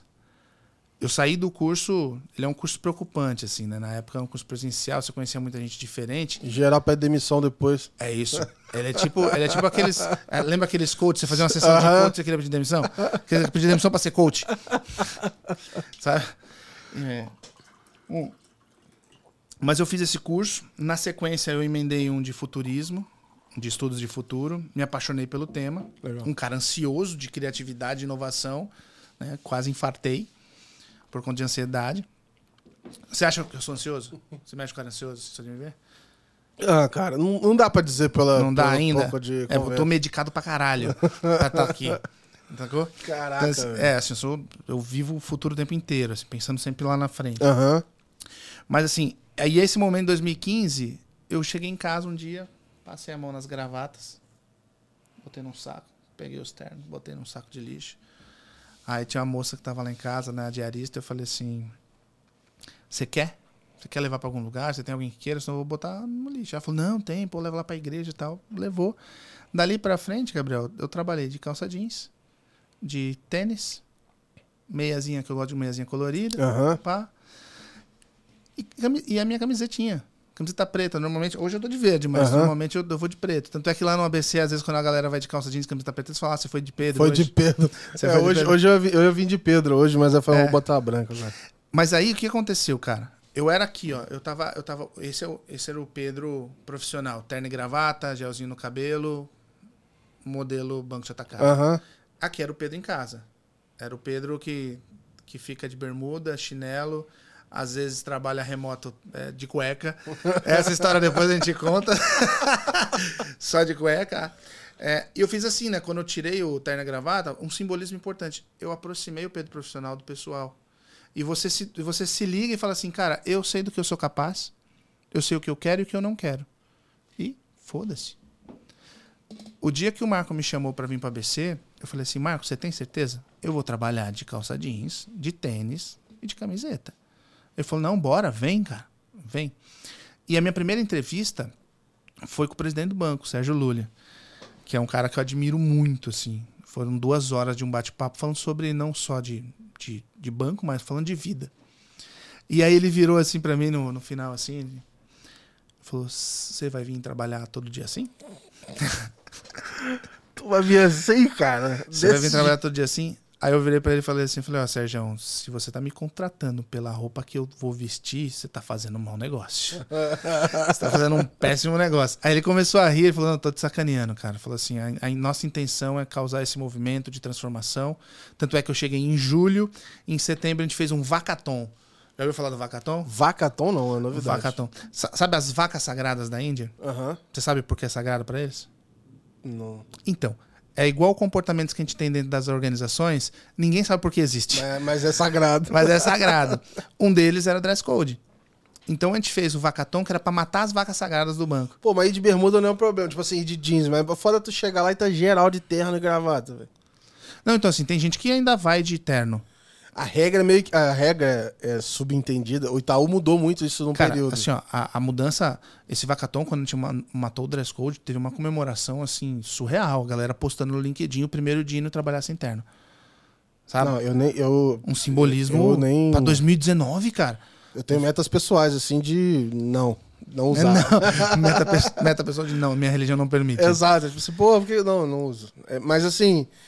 É, Mas foi isso, cara. Semana passada eu perguntei pro, pro, pro Sérgio também. Eu falei, Sérgio, o executivo do banco pode vir trabalhar de tênis do Bob Esponja? Ele falou, é, então, poder não. Aí ele olhou pra baixo, poder não. Ah, já veio, né? Já... Ele falou, ah, já veio, né? Tudo bem. Pô, mas você tá na posição também que vai, cara, é o maluco da inovação. Eu tenho licença pô. poética, concorda? É. Eu tenho licença Exato. poética. Tem um pessoal lá da área de compras que eu costumo... Marketing, é foda que marketing no banco de atacado é foda. Ah, é, é. a, a marca é mais séria, né? Ah, em qualquer lugar, eu acho que é. Não, Eu mas você- ma- a galera de marketing normalmente protege muito a empresa através da marca, né? Sim, mas geralmente você tem marcas mais despojadas que Ah, tá. é Sim, a sim, galera sim. mais brincalhona também, nesse sentido. Mas isso é um negócio legal. A galera lá da área do ABC, eles pensam muito na elasticidade da marca. Então, assim, se a gente precisar que a marca seja mais cool, que seja mais conectada com inovação, pô, vamos criar uma, uma marca elástica, que seja powered by ABC, sabe? Uhum. Então, assim, acho que um exemplo legal disso é o Boost Lab do BTG. Aham. É Boost Lab powered by. Ele, ele tem uma licença para fazer coisas diferentes que o PTG Sim. faz. Ele não precisa ser, ter uma CISO desde algum segmento. Então, acho que isso é um negócio legal. Cara, pra, mim- pra mim, esse negócio, por exemplo, da Let's Open, cara, é- foi a melhor coisa que já me aconteceu, assim, profissionalmente. Porque eu comecei a escrever do meu jeito, eu fazia brincadeira, não ligava muito. E é muito legal isso. E quando eu fui ver, virou uma marca exatamente assim. Então eu não preciso me forçar para fazer piada, eu também não preciso me forçar para não fazer. Tipo assim, para me enquadrar num. Perfeito, foi isso. E assim, e eu fui aceito assim, né? Ah, o pessoal de compras lá do ABC fala que eu tenho permissão pra fazer cagada. Não é isso. Porra, aí não, pô. Não é, não é isso. É, mas é, é um pouco dessa assunção. assim, eu assumi que eu sou assim. Tipo assim, é, vou trabalhar assim, vou dar meu melhor. Cara, sabe o que aconteceu com o meu desempenho? Quando, só de eu ter tirado as grava o terno e gravata e indo pro, pro jeans e camiseta, meu desempenho, cara, duplicou. Assim, não sei se pro meu chefe duplicou. Aham. Mas assim, eu me senti duplamente é, mais útil, sabe? Mais eficiente. Aí livre também é outra história, né, cara? Tirou, você tira a máscara, né? Aham. A máscara, a máscara pesa. Mas eu acho que. Mas isso inclui também E, cara, assim, o dress code no home office? Cara, pô. situações aí de casa. Cara, então, assim, home office é um negócio interessante, porque ele é office ou ele é home? Fico como eu fico em casa ou eu fico como eu fico no escritório? Eu não vou ficar como eu fico no escritório.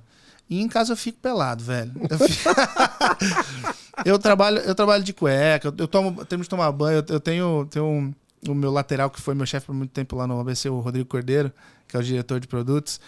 Ele fala, cara, eu não consigo ligar pro Pedro sem que ele esteja no banheiro.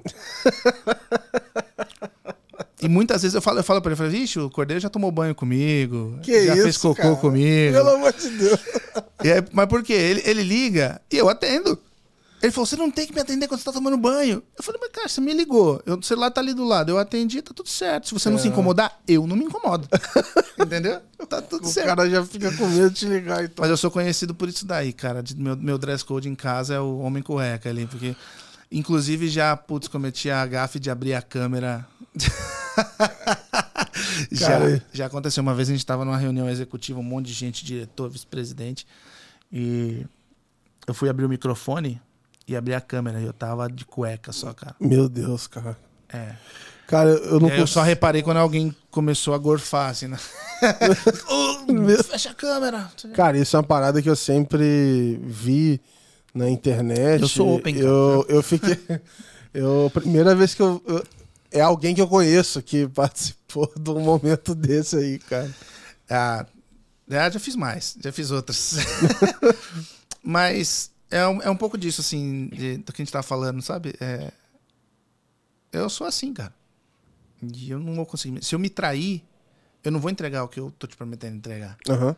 Entendeu? É a mesma coisa, se você começar a escrever como Pedro, você vai deixar de ser o Gabriel. Uhum. E a coisa que te faz ser Gabriel, né? Então, assim, as coisas que você escreve, as piadas que você coloca, o tom que você coloca, é o que faz ser você quem você é. E, infelizmente, o mercado corporativo, ele costuma ser uma máquina de, de formar uma máquina industrial, né? Aham. Entra matérias-primas diferentes, sai produto igual do outro lado. E a gente perde muito com isso. A gente perde muito. Aí tem que ter o quê? Aí depois tem que vir um Pedro, tem que vir um Gabriel, tem que vir uma galera lá pra fazer é, design thinking. Tem que falar, ó, tire a roupa Aham. corporativa, agora vamos todo mundo criar junto. Mas vou te falar, cara. ensinar, o, ensinar o adulto a ser criança, a ser criativo de Aham. novo. Mas é foda porque tu, tu parece. Eu falo, caraca, eu sou louco ou, o quê? Mas eu acho que agora que já tem dois anos, dois anos e pouco já, que, que eu comecei a, a escrever, me expor nesse sentido, é mais tranquilo, porque eu sei, pô, quem não gosta, não gosta, e beleza, é, é tranquilo. Mas e no começo? Insegurança. É exato. Porque só assim, cara, no começo eu fico pensando, cara, eu sou maluco, eu tô só me queimando. É, ou não, é isso aqui mesmo e foda É um risco, assim, que você. Sim. Então eu passei um bom tempo nessa insegurança. Cara, vai, não vai? Eu falei, ah, quer saber? Vou fechar o olho e é isso. Sabe uma insegurança muito louca que eu vivi, Gabriel? É, saída do concurso público. Meu pai e minha mãe concursado, né? Imagina a conversa. A minha mãe me ligou quando eu falei porque eu ia sair do Banco do Brasil, pedir demissão e ir para um banco privado. Ela me ligou e falou assim: Você não sabe o que você está fazendo daqui a um ano? Você está de Uber? Você está Uhum. dirigindo o carro de Uber? Eu falei: E daí? Uhum. Sabe quando você tá tão ciente do que você quer, do que você não quer e do que você faz e você não faz? Eu falei: Mãe, eu faço qualquer trabalho. Do faxineiro ao presidente da, da empresa, tô lá, ué, é trabalho. Uhum. Eu sei que o que eu construí até agora, o conhecimento que eu tenho, me habilita para várias funções. É igual tudo. Se você quiser parar de trabalhar na Let's Open agora e falar, pô, vou voltar para o mercado corporativo, você vai trabalhar com produtos, vai trabalhar com Open Finance, tranquilo, pé nas costas. Entendeu? Então eu fui muito com esse espírito. Só que até eu chegar nessa conclusão de que o concurso público não era uma, não era uma boia, mas sim uma âncora, demorou? É uma Uhum. construção. Leandro Pupi é a mesma coisa. Eu troquei muita ideia com ele até o momento que ele falou: não, pô, vou sair, aparecendo a oportunidade, eu vou. Foi quando ele foi para Belva. Então, e outros, vários outros colegas a mesma coisa. Essa é uma insegurança. Será que eu sou bom para o mercado privado? E é muito louco porque, assim, é, mudou muito. As minhas preocupações antes eram saber se eu ia conseguir atingir é, os checks ali para eu virar um analista sênior, depois para virar um coordenador, para eu fazer a carreira no banco, para eu seguir a carreira. Que eu vou- Certificações, CPA 10, 20. é, que eu vou falar assim, pô, tá, não, não é ruim não, é uma grana violenta até. É, Só que o que me incomoda mais olhando agora de trás pra frente é que eu tava tentando seguir uma parada que me podava em várias outras. Eu resolvi fazer muita coisa da edição porque eu queria falar sobre alguns assuntos de Open Finance que não tinha ninguém disposto a ouvir ou conversar comigo dentro do banco. Sim. É, e até esses, esses dias E aqui. muitas vezes a galera depois vai te procurar e fala assim, pô, volta, tem coisa legal para fazer aqui. É, eu tipo assim. Porra, não sabia que você já tava tão antenado com isso. E, e é louco, assim, mas é, é- Eu tenho uma maior relação boa lá com, com, com todo mundo, assim. Mas eu vejo que. Pô, uma parada que eu nem sabia que proporção ia tomar hoje, cara, dependendo do que eu falo na newsletter, meu WhatsApp começa a bombar de mensagem. Porra, velho. Cara, tô recebendo um monte de mensagem, o que, que você postou aí e tal. Aí você vai ver, foi um negócio de boa. Eu falei, ah, mano, é, informação é pública, não tem muito o que fazer, assim. É, sempre Tem tive muito dedo, reações né? A galera tem muito dedo também. não, é, foi de boa, mas assim, com- eu vejo que a pessoa tá sofrendo, e aí eu falo assim, graças a Deus eu não tô nessa amarra.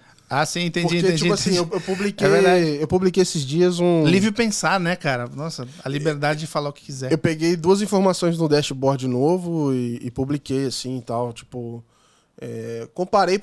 de, de exemplo uma empresa com a outra. Que eu queria criar um, um, um, um interesse da pessoa em clicar naquele dash. Inclusive, foi o meu link mais Sim. clicado, foi esse negócio. Mas aí, umas pessoas dos bancos envolvidos, tipo, falaram assim, porra, mano, tô me mandando mensagem aqui, esse número tá errado lá no dash, blá, blá, blá, blá, blá. E beleza, vão lá e vão arrumar. Não é o fim do mundo, entendeu? Tipo, é um negócio pequeno. Sim. Mas eu fiquei pensando, pô, a pessoa tá. Tá sendo pressionada tá por alguém. sofrendo lá por causa dessa é. parada. Ainda bem que eu não tô nessa porra mais, tá ligado? Exato. Porque é isso, assim, pô, eu não falo mal de ninguém lá, eu sempre escrevo um negócio super tranquilo. Às vezes eu faço umas piadinhas, essa última veio um pouco ácida, a última que eu postei. É, eu costumo é... ser bastante ácido. Eu nem sei se eu vou ter problema com as coisas que a gente falou aqui hoje. Mas foi tranquilo. Ah, Bom, conta aí, conta aí. Conta aí o que, que foi, pô. Não, eu postei zoando, porque, pô, é, tem um trocadilho que não dá. É, é... A Me Poupe contratou um co-CEO lá agora. É... E aí esse cara vai ser responsável por fazer várias mudanças lá na empresa. E eles vão juntar Open Finance, Web3 e inteligência artificial, blá blá blá. Mas aí o que, que eu fiz assim, numa uma curtinha assim? Será que pegou minha cara aqui fazendo. Acho que não, mas eu escrevi bingo, assim. Business bingo? É, foi, foi, mas aí meu problema não era nem esse, mas eu escrevi a chamada assim. Depois de não poupar o time do layoff, a me poupe e faz não sei Puta, o que. Né? Falei, cara, acho que eles não vão ler isso aqui. Aí eu deixei quieto. É. Falei, ninguém vai ficar puto por causa disso, não. Ficaram. Mas, não, ninguém, não, ninguém falou, mas ah, cara, era uma piadinha ali de leve, não vai matar ninguém, mas é, tem dia que às vezes eu faço uma ou outra, mas é, esse é o máximo que eu vou, assim. Mas é uma cutucada importante. É uma cutucada é, importante, eu... assim, ó. O layoff, layoff, ele tem um significado. Sim. O que tá rolando é demissão em massa. É tipo assim, se uma empresa faz uma demissão em massa, cai todo mundo de pau em cima. Quando uma faz, duas faz, três faz, dez faz e tá tudo bem no mercado. Mas eu, o que eu acho bizarro é porque você já teve, um, você teve alguma edição de podcast tão open é, é, assunto assim? Open subject, quando a gente tá fazendo. Porque a, gente, a última coisa que a gente tá falando agora é de Open Finance. Não, é tranquilo, cara. Isso aqui é. Eu acho mais legal assim. É, legal assim. a ideia é essa mesmo. Mas eu, eu, eu acho que tem um problema assim no mercado, que é essa história de efeito manada, né? Hum. E aí todo mundo fica repetindo o que o outro tá fazendo, o que o outro tá fazendo, o que o outro tá fazendo. Ah, é para investir? É isso? É fintech? Então vamos botar dinheiro, dinheiro, dinheiro. E aí, cara, virou que a sinalização boa pro mercado é mostrar que tá demitindo gente. Se não demitir. É mostrar que tá gerando eficiência, é, né? Se não tá demitir, a tua gestão tá errada. Aí vai todo mundo, começa a demitir igual um louco. Óbvio, né? Tem vários motivos para demitir, tem. Sim, sim. Mas quando você vê lá as cartas do hedge fund lá falando assim, pô, o Google tá pagando demais. O Facebook tá pagando demais, vamos tirar esses negócios, blá blá blá. Sim. Tipo, eu, eu não sei, sabe? Acho que. É, eu já tive mais admiração pela instituição mercado. Eu achava que pô, o mercado era uma parada maneira, tipo assim, que uma certa admiração das empresas. Porra, o próprio 3G, cara, eu cheguei a trabalhar na ONG, lá na Fundação Estudar, eu tinha uma admiração que foi caindo vertiginosamente. Americanas foi o fim da. Pra mim foi a gota d'água, assim, e mais o que estão fazendo. Foda. Mas, assim, eu tô cada vez mais descrente, assim, com, com algumas práticas. Eu achava que tudo era muito pensado, tudo era muito. É, é, feito com alguns razão. até são, né, Gabriel? Alguns, alguns até são, mas esse efeito manada que você falou, ele é bem real, assim. E é o que eu tava te falando aqui.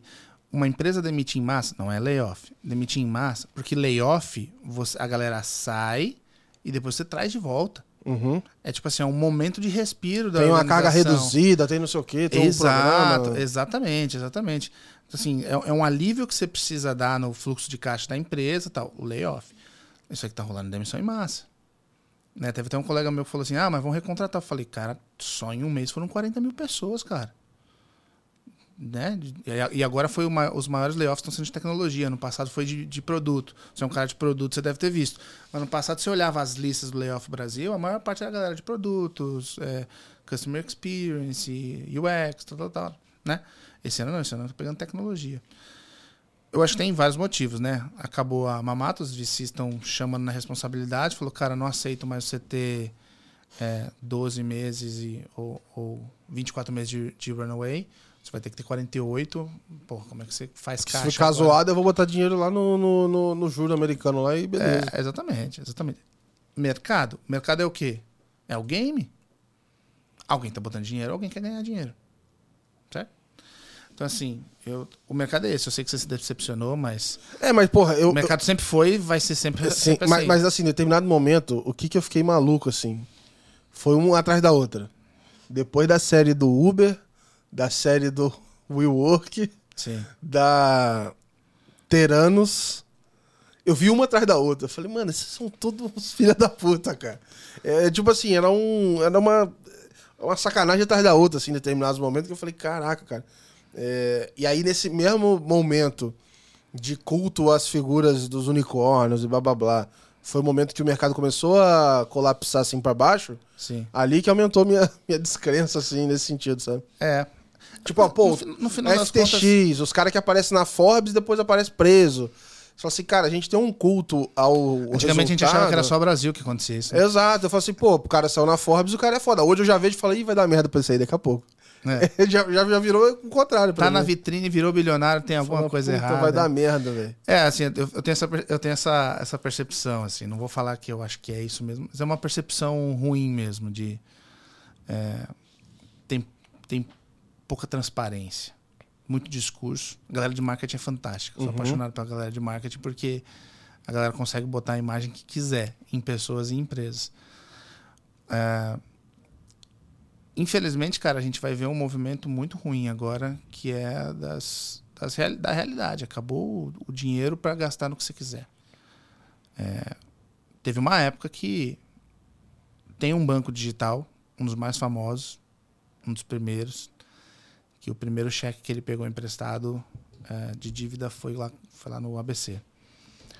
E era um cara que numa época falou assim, se eu achar, eu tenho um galpão aqui, tem uma sala vazia com qua- 400 posições, se eu achar molecada aqui, não quero saber nem o nível de tecnologia, eu vou botar para dentro. Era assim, tipo assim, ó, tá faltando profissional de tecnologia, apareceu, eu vou botar para dentro. Agora não é assim não, cara. Agora os investidores estão falando assim, cara, você não vai gastar dinheiro sem precisar gastar dinheiro. Para que, que você está abrindo portfólio de produtos se o seu carro-chefe não está pronto, não está rodando direito? Então, assim, começaram a ter uma, uma, uma cobrança. E aí o que vem na manada atrás é a galera, não, beleza, eles estão certo, agora o runaway é de 48 meses. Para eu ter dinheiro para 4 anos, vou precisar reduzir em tanto agora. Vai lá e pum, layoff. Uhum. Layoff. Então, assim, tem um. Citaram uma empresa esses dias, cara, eu esqueci o nome, vale a pena procurar. Uma empresa brasileira que o eles fizeram layoff, mas garantiram plano de saúde, plano de saúde por 12 meses para os funcionários. Esse, se não me engano, acho que era o segundo layoff dela. É, acho que. Eu, eu vi uma história, uma, uma história boa, assim, não é? É, é uma história boa, de, tipo assim, cara, pegaram os funcionários, garantiram um período de plano de saúde, pegaram um salário por mais X tempo de indenização, sabe? Assim, ó, você vai ficar, você vai ficar buscando no mercado, mas beleza, você tá protegido nesse período e eu tô te protegendo. E se eu puder te recontratar, depois eu te recontrato. Até porque tem empresa agora que tá fazendo demissão em massa, o profissional não volta. Aham. Eu não voltaria. Se for- Não. Tem uns casos que eu tô vendo assim de demissão que é desumano. É, eu, é óbvio, na situação onde eu tenho a mínima opção de escolha, eu não volto nem ferrando. É, É, exato, é, Mas exato. se o bicho pegar e no final do dia. Tamo aí, né? É. Tamo aí. É melhor estar triste do que triste e sem emprego. É. Fato. Eu vou dar uma volta total aqui de assunto. Vai. É, lá no começo você chegou a falar que a gente tá no Blu-ray e o stream tá vendo aí, assim. É, foi. E eu queria aproveitar um pouco disso, assim, falar assim, cara, o que que é, a sua visão, assim, sobre moeda digital e... Beleza, eu tô na cabeça que, assim, ah, vai ser o dinheiro programável e tal, mas eu, eu ainda não, eu, não- eu não tenho uma visão formada ainda da, da prática disso, eu queria entender um pouco mais do seu lado. Eu sei que o que eu vi de evolução em pagamento instantâneo tá acontecendo Índia, Indonésia, Singapura. Cara, o UPI tá cruzando fronteira lá, tá começando, tá rodando e tal. Sim. É, mas da moeda digital, eu não sei nem se tem case de referência já, que tá funcionando bem. É, que- por que, que você acha que vai deixar, vai, tá no Blu-ray e vai virar streaming em algum momento? Então, cara, é, porque é, é o seguinte. Pensa em todo o sistema de pagamentos que a gente tem. Vamos falar de, de TED e o antigo TED Doc. Você tinha as câmaras de liquidação, certo? Você tinha uma CIP e tal. Boleto. Agora é nuclear. É. Nuclear, nuclear, não sei. Boleto. Também você tem as câmeras. É, registro de recebíveis. Você também tem lá a SERC, tem não sei o que, B3, blá blá blá. Você tem a B3 para o mercado de capitais ali. Você tem um monte de entidade intermediadora para fazer essa fazer o sistema funcionar. Aí de repente você chega e fala assim, cara, é o seguinte, é, não precisa mais, porque o dinheiro está todo rastreável, o dinheiro é todo digital e ele é programável e eu posso fazer no governo, no Banco Central, eu posso fazer tudo isso que esses intermediários estão fazendo. O mecanismo vai mudar completamente. Então, assim, ó, o poder que a moeda digital tem é de não precisar de todos esses. Não vou chamar de. Não vou dar um nome pejorativo, mas é, é todos esses penduricalhos É, intermediadores que, teve que, criar, não teve que teve jeito. que criar para criar uma estabilidade, uma credibilidade, etc. E tal. O que eu acho que uma moeda digital, um CBDC, traz é muito isso. Né? É, e quando eu falo do, do Blu-ray, é porque assim, o Blu-ray foi uma baita de uma inovação, uma evolução do CD. E permitiu os, os filmes de alta qualidade, né? O Full HD, etc. Acho que eu tive alguns Blu-ray. Mas durou Porque o PlayStation lia Blu-ray. Era isso. É. Porque eu nunca comprei. É, isso aí, é isso aí, é isso aí, é isso aí. E não dava pra, pra comprar os piratas, os piratas não valia a pena. É, exato. né? Que o Blu-ray eles conseguiam colocar os negócios de região, lembra? Tinha uns negócios assim. Travava tudo. E, o, e, o, e durou muito pouco tempo, né? O streaming veio e engoliu a, a- essa indústria, né? E tem N casos em outras indústrias. E no mundo financeiro acho que não vai ser diferente. É, naquela hora que a gente estava falando sobre isso, era a proteção que muitas organizações têm sobre ah, a base de convênios, etc. Aham. Alguém vai vir, vai te engolir, cara. Então, assim, você tem duas opções, né? Ou você é engolido, ou você se engole. Você mesmo cria o que vai te Participa aí- matar. É, participa, aí, Participa, porque. é. Exatamente. Então, assim, ó, esse é um baita de um risco que está ocorrendo no, no Open Finance. Porque se a gente ficar demorando muito para fazer. É, E, cara, é você isso. concorda, você- e você concorda? Não tem como fugir da briga. É, e você concorda? Eu aposto muito em identidade digital, beleza? E o CBDC, que é o. É CBDC que fala? Sim. É, né? É, Central Bank Digital Currency, é isso mesmo. Por que, que eu aposto muito nisso? Primeiro, você só vai ter nos países, você só vai ter um centralizador, que é o cara que controla a política monetária. Ponto. É, por enquanto a gente não vai escapar disso. Né? Ah, o Bitcoin, não sei o quê. É, mas se tiver o CBDC, você já resolve um monte de problema, cara. Você já tá- traz tanta inovação, traz E, tanta cara, eficiência. Não tem jeito. Precisa de, de algumas. pô, Precisa de regra algumas coisas. Isso. E, e depois, assim, a, a moeda digital tem interoperabilidade, né? Muito mais fácil do que o mecanismo físico, Uhum. né? Precisa de casa de câmbio, etc e tal, uma regulação difícil de fazer, uma fiscalização difícil de fazer, papel e tal. E tem que ter conhecimento, assim, não é. é, mudou muito isso, mas a- alguns anos atrás a galera achava que era bagunça fazer fintech. Eu vou chegar lá É. vou montar. É. Então tem um conceito que chama tecnologias de transição. Uhum. O Blu-ray foi uma tecnologia de transição para o streaming. Sacou? A iniciação de pagamento hoje ela é transição. Ela jamais vai ficar assim. Agora eu vou te falar uma coisa mais legal ainda. No início da discussão do, do, do Pix, do pagamento instantâneo, a primeira proposta foi que já fosse em blockchain. Já fosse distribuída. E aí, se você perguntar, se você perguntar hoje para alguém do Banco Central, eu imagino que você vai tentar trazer alguém aqui do Banco Central, ó, pe- pessoal do Banco Central, os amigos aí, pô, venham aqui no Let's Open. bora, tá, bora. Tá Não faltando precisa vocês vir, não. Se aqui. quiser, eu vou aí, mano. Não tem, tem Boa. essa, não. Boa. Brasília é um excelente lugar. Tô com muita saudade de Brasília. É... Eu até me perdi aqui, cara. Não, porque a gente, é, a gente tava falando aqui da. Porra, agora me quebrou as pernas aqui. Mas porque a gente. Não, então, a gente tá falando, a gente tá falando da, da, da moeda de. Não, mas a gente tá falando do Pix, que a ideia era que começasse com. Isso, se você né? perguntar pro banco, se você perguntar pro Banco Central, o Pix é o prelúdio do, do da moeda digital do banco, do, do banco Central, eles vão falar que é. Ele tem algum protocolo. O, o, o Marcelo que eu trouxe aqui, ele é da, da empresa lá do Iniciador. Sim. E ele tava lá no Lift também e tal. Ele manja pra caramba. Ele, eu, eu, monstro, eu lembro de, de, de alguma coisa de que, cara, já tem lá. Eu, aí eu não sei tecnicamente o que que é na arquitetura, Já tem. que, que já é uma. uma... Não, Já foi feita nisso. foi- ele foi pensado inicialmente para ser já distribuído, para já ser em blockchain, para já ser uma, um negócio muito mais avançado do que foi. E por isso talvez seja barato do jeito que é. Assim, deve ter facilitado muita coisa. É. Sim, sim. É. E, cara, assim, mais uma vez, é o Banco Central fazendo inovação. Isso é muito louco, muito louco. É, eu não vejo que foram as organizações. E eu vou falar um negócio aqui, desculpem aos amigos do, É dos bancos puxa. digitais, Nubank, mas quem fez a disrupção do modelo de banco digital foi o Banco Central. Quando ele permitiu que você abrisse a conta e os documentos não precisavam ser mais físicos, você não tinha que ter que mais bater carimbo confere com o original. Então, assim, todas essas flexibilizações regulatórias e de legislação, também teve bastante coisa, facilitaram para que você tivesse um modelo de negócio digital com baixíssimo custo Uhum. né? Então, assim, o Nubank veio nessa onda. Ah, pô, modelo de relacionamentos, cara, assim, aí é mérito deles, beleza. Mas do ponto de vista de conta digital, Sim. Teve mexida na regulação. E o Banco Central vem fazendo isso com o Pix, está forçando isso com o Open Bank, Open Finance. É uma, é uma briga muito difícil. A gente falou que agora para PJ não deve vir algo bom tão cedo, para ser bem sincero, em termos de experiência. Essa questão de procuradores, poderes, é, recorrência, vai ser um parto. Né? A questão dos convênios. Não sei se você já parou para pensar, mas uma das coisas que vai ter que ser discutida na mesa é qual vai ser a regra de entrada ah, dos débitos na conta. Hoje, não sei se você sabe, mas cada banco tem o seu, seu protocolo, né? Mas lá no Banco do Brasil, por exemplo, era assim: quando inicia o dia, a- a- abre a contabilização da sua conta, ele começa a cobrar algumas coisas. Então, ele cobra as tarifas da sua conta que você tem que pagar Ah, naquele sim, dia. Tem uma fila. Ele cobra o empréstimo que você deve para o banco.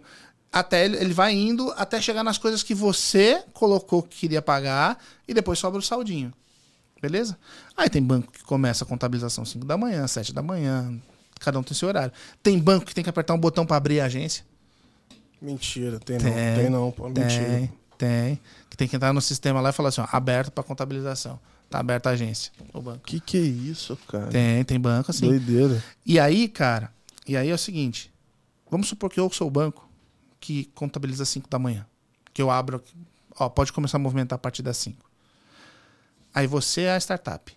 Aí você vem, inicia pagamento aqui e raspa a conta inteira às 4 da manhã. Que tá na contabilização do dia anterior. Aí eu amanheço o bancão aqui às 5, a conta tá zerada, não cobro minhas tarifas, eu não cobro o empréstimo que você tá devendo para mim, eu não cobro a conta de luz que estava em débito automático. Então, assim, essas regras vão ter que ser rediscutidas. Em que momento alguém vai poder vir iniciar um pagamento e rapar a sua conta? Rapar a conta do seu cliente. Sendo que você sabe que seu cliente tem obrigações com você no dia seguinte, por exemplo. Ah, mas e se o cliente fez. fez na hora? Aí é decisão dele. De fato é. Se ele fez na hora, tipo assim, ele poderia arrancar os 800 da conta deixar no zero e aí o problema é do banco. Pode, pode. Não sei se você, você tem conta em quais bancos. Pode Ah, falar? Quase tudo. Depois Quase que eu, ah, o que eu uso mesmo é o Itaú, o C6. É os que eu mais uso. Tem o do Então, assim, BS2. eu também- Assim, é muito comum os bancos, você entrar, por exemplo, de manhã, você tem um empréstimo, ele já aparece já lá meio que provisionada a grana. Você não consegue tirar a grana, a grana tá lá já meio que provisionada. No final do dia que dá o balanço. Eu não estou dizendo que o, o cliente não pode, ele deve poder. O usuário deve poder tirar o dinheiro a hora que ele quiser. E se ele quiser dever para o banco no dia seguinte, ele tem o direito de fazer isso. Não, mas, eu não- Entendeu? Então, se você tá certo. mas ele não tem, por exemplo. Mas o que você não tá vendo é a disputa de poder. Mas não tem. é, Não, eu tô, eu tô entendendo, mas eu só tô imaginando que essa disputa ela seria injusta se um banco pudesse é, pré-autorizado começar a puxar na hora que ele acha que é melhor versus o outro, entendeu? Mas é isso que eu tô falando. Mas eu tô dizendo assim, se o, se o cliente tomou a iniciativa na, no momento, na hora 1, aí beleza, ele que puxou na hora 1. Agora, se ele deu o ok, aí o outro banco ficou escolhendo o melhor horário para. É isso. É isso. Mas assim, uma solução de automação de eficiência vai ser assim. A iniciação de pagamento para uma compra que ele vai fazer, tá na balada no meio da madrugada, vai precisar fazer uma iniciação, beleza, isso é uma coisa. Mas hoje, Caraca, mano, que desafio. mas hoje, o, o modelo instalado na cabeça das pessoas é que a iniciação vai ser um rouba-monte. Uhum. Entendeu? Iniciação. Você tá vendo algum modelo de iniciação que fala assim, ah, que legal, tem alguns poucos é, é, é, soluções de comércio eletrônico que no checkout tá assim com iniciação de pagamento. Legal. Isso é bacana. Mas tem muito banco olhando para roubar monte, cara. Como é que eu faço? Eu acabei de dar um exemplo, né? O meu sonho de consumo é olhar o saldo, as empresas olharem os saldos, consolidar aqui comigo, ou seja, rapei as outras contas e eu processo contas a pagar dele todo. O cash dele tá todo comigo. do contas a pagar. Os caras, rapei. Então, assim, vai ter gente que vai fazer isso e vai se preocupar com o que tem que pagar lá e vai deixar o dinheiro, e vai ter gente que vai criar automação para rapar mesmo dinheiro. Sacou? Uhum. Então, assim, só o fato da gente ter dúvidas tinha que ter uma mesa de discussão para isso. Sim, concorda? sim, sim. Então acho que esse é o ponto. Só essa dúvida que ficou gerada aqui entre a gente deveria ter uma discussão sobre isso. E aí tem a relação de poder. Porque o cara que perder isso, o cara fala assim: ah, não, então quer dizer que se eu tiver provisionado para 5 horas da manhã, já separar quinhentão pro cara, e vier alguém 5 horas da manhã e pedir os quinhentão, ele vai levar? Não vai respeitar a minha fila? Como é que a, como é que o- a iniciação de pagamentos vai. Como é que a regulação vai se comportar em relação a isso? Pensa se for no mesmo horário. Não, aí o cara vai criar. Pensa se for no mesmo horário. Mas sabe o que o cara vai fazer? Ele vai criar um. Como se fosse uma, uma conta bolso. E aí esse dinheiro. Vai fazer um provisionamento. É, ele vai tipo- bloquear aquele é, valor. tipo o aplique out. Mas tá certo? Mas. O que, que você acha? Tá certo? Aí, aí, sei lá, meu irmão. Aí o cara tem que ter a opção de querer fazer ou não fazer isso. Então. Foda, né?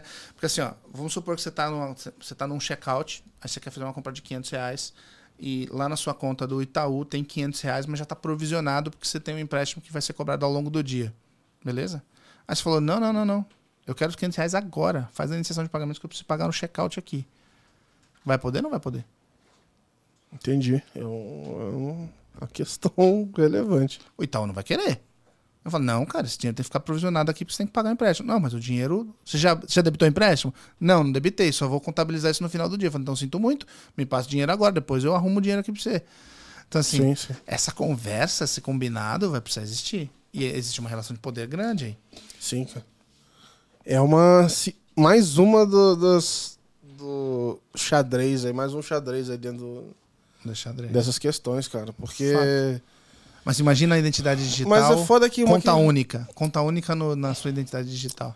Mas o foda é que essa questão aí é que. Fico a sensação de que essas questões que são complexas é muito fácil de você frear e não deixar avançar nunca. Porque você vai ficar criando um monte de. A situação N, a situação tal, a situação tal. E aí o negócio nunca vai pra frente, sabe? É muito fácil você tumultuar uma discussão dessa e não ir lugar nenhum, sabe? E aí você fala, não, para tudo, vamos ter que fazer um estudo. Vamos ter que fazer um estudo, ah, contrata uma consultoria. Não, mas quem é que vai pagar a consultoria? Não, vamos fazer uma reunião para definir quem é que vai pagar a consultoria. Aham. Ah, não, na reunião para definir quem vai pagar a consultoria, a gente vai fazer três modelos. Um é pelo patrimônio das empresas, o outro, sabe? Nisso aí você ganha uns dois anos tranquilo. É. Eu... E você espera o próximo peixe chegar. É, de repente o, o, o Bacen chega batendo na galera. Inclusive lá fora, cara, eu tô vendo problemas é, na Austrália de empresas sendo cobradas, tipo assim, pelas autoridades. Assim, o cara lá, o pessoal. Tô na dúvida, tô na dúvida, acho que foi o ING mesmo, que é Hum. o laranjinha com o leãozinho. Eles é, do nada eles trocaram lá uma implementação do Open Finance e aí todos os consentimentos que estavam ativos iam ser perdidos. Hum. Aí todo mundo ia ter que se adaptar a ele, ou teve que se adaptar a eles, e aí fazer os consentimentos de novo. Porque os caras mudaram a implementação, a tecnologia, sei lá, alguma coisa lá da Que arquitetura. louco. E aí, meu irmão, a galera tá caindo de pau nisso. Pô, como é que vocês têm que cobrar, meu? Não, não vai, deixar, vai deixar isso acontecer? Você tá criando. É, Barreira? É, pra fazer outros. Outras pessoas vão fazer isso também. E lá fora parece que no Reino Unido, mais a forma com que foi feita a OB, ela foi financiada e os bancos, meio que os bancos pagam aquilo ali. E aí ela não pode cobrar tanto assim os bancos também. Aí fica aquela fica aquele aquele jogo de comadre. Eu até ouvi um cara falando assim, tava discussão lá na, em Marbella assim. E é legal porque como não é gravado, a galera solta Sim. mais, assim. Do nada levantou um cara, fez uma pergunta lá, todo polido. E aí o outro cara respondeu, ele falou, pô, deixa eu reformular a pergunta. Aí ele, quando é que a gente vai começar a cobrar os bancos de verdade, tipo, a fazer esse negócio funcionar? Porque eles estão falando muito lá que o PSD2 morreu Sim. e eles estão discutindo lá o PSD3, blá blá blá, porque basicamente cada um implementou de um jeito e não tem tanto padrão assim como deveria ter. É, mas é isso. Aí como é que você força ou os mecanismos ali de incentivo e tudo mais, porque se essa galera não cobrar, o negócio não sai. E eu só vi dois casos é, liderados pelo. São três, na verdade. Que são liderados pelo mercado, que estão tendo um pouco mais de sucesso, que um é dos Estados Unidos, e, e só que está muito pequeno ainda. Mas o Open Bank lá é a Played, isso é meio bizarro. Hum. É, e aí acho que, enfim, vão. vão cara, os caras têm um bid de dólar de funding. É, ou quase isso, assim, é meio, meio bizarro. E tem, se não me engano, a Nigéria, que é liderado pelo mercado, e tem algumas coisas lá e tal, que eu vou ter que tirar um tempo para estudar. E o da Indonésia também, velho. Então tem muita coisa sendo feita lá pelo, pelo mercado. E eu acho até curioso, assim, falar, pô, não é o Banco Central que tá empurrando eles e tá saindo algumas coisas, sabe? É, assim, ó, eu citei o caso da, lá no começo da, da Olivia nos Estados Unidos, né? A Olivia tinha uma cacetada de integração, cara, com bancos. Alguns bancos tinham API com eles, outros bancos era só scrapping. Então, a regulação não ficava bloqueando, não tinha um bloqueio, é, como a gente tentou fazer aqui. Mas é muito louco que, pô, pensa ela aqui no Então Brasil. aí, né? naturalmente, todo mundo vai para um mecanismo de, cara, o que, que a gente tira de valor disso? O que, que a gente cria de valor disso? E não fica com a, com a disputa de, de, cara, tô com essa informação aqui, não faço porra nenhuma com ela, Mas mas, é também não quero é. que você tenha. É difícil começar, né? Então, tipo assim, pô, o Guia Bolso lutou muito aqui no Brasil pra, pra fazer, né? Igual o processo lá com o Bradesco e etc. É, você fazer por conta própria, costurar parcerias, é foda. Você vai chegar lá no S1, ninguém vai nem te receber. É, A não ser que você seja grande o suficiente pra, pra chamar atenção, assim. É, é verdade, é verdade. Mas olha só, um exemplo que acontece há décadas e décadas com cartão de crédito. As organizações sempre trataram as informações, os dados de cartão de crédito, como um resquício, né, um subproduto da transação do cartão. Então, por exemplo, quem comprou, onde comprou, de quem comprou, onde que é o estabelecimento, qual é o endereço do portador do cartão. Então, é resquício. Guarda isso daí, porque a legislação manda guardar isso aí por X tempo, tá, beleza. Isso gera um puta de um valor, cara. Imagina que você é um cara que está abrindo um estabelecimento comercial e você tem um restaurante, sei lá, na zona sul de São Paulo. Tem um restaurante de comida japonesa, beleza?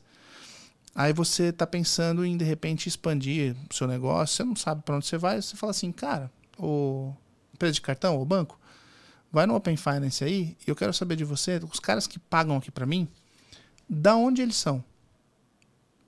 Se o meu endereço é da Zona Sul, meu restaurante, da onde que as pessoas estão vindo?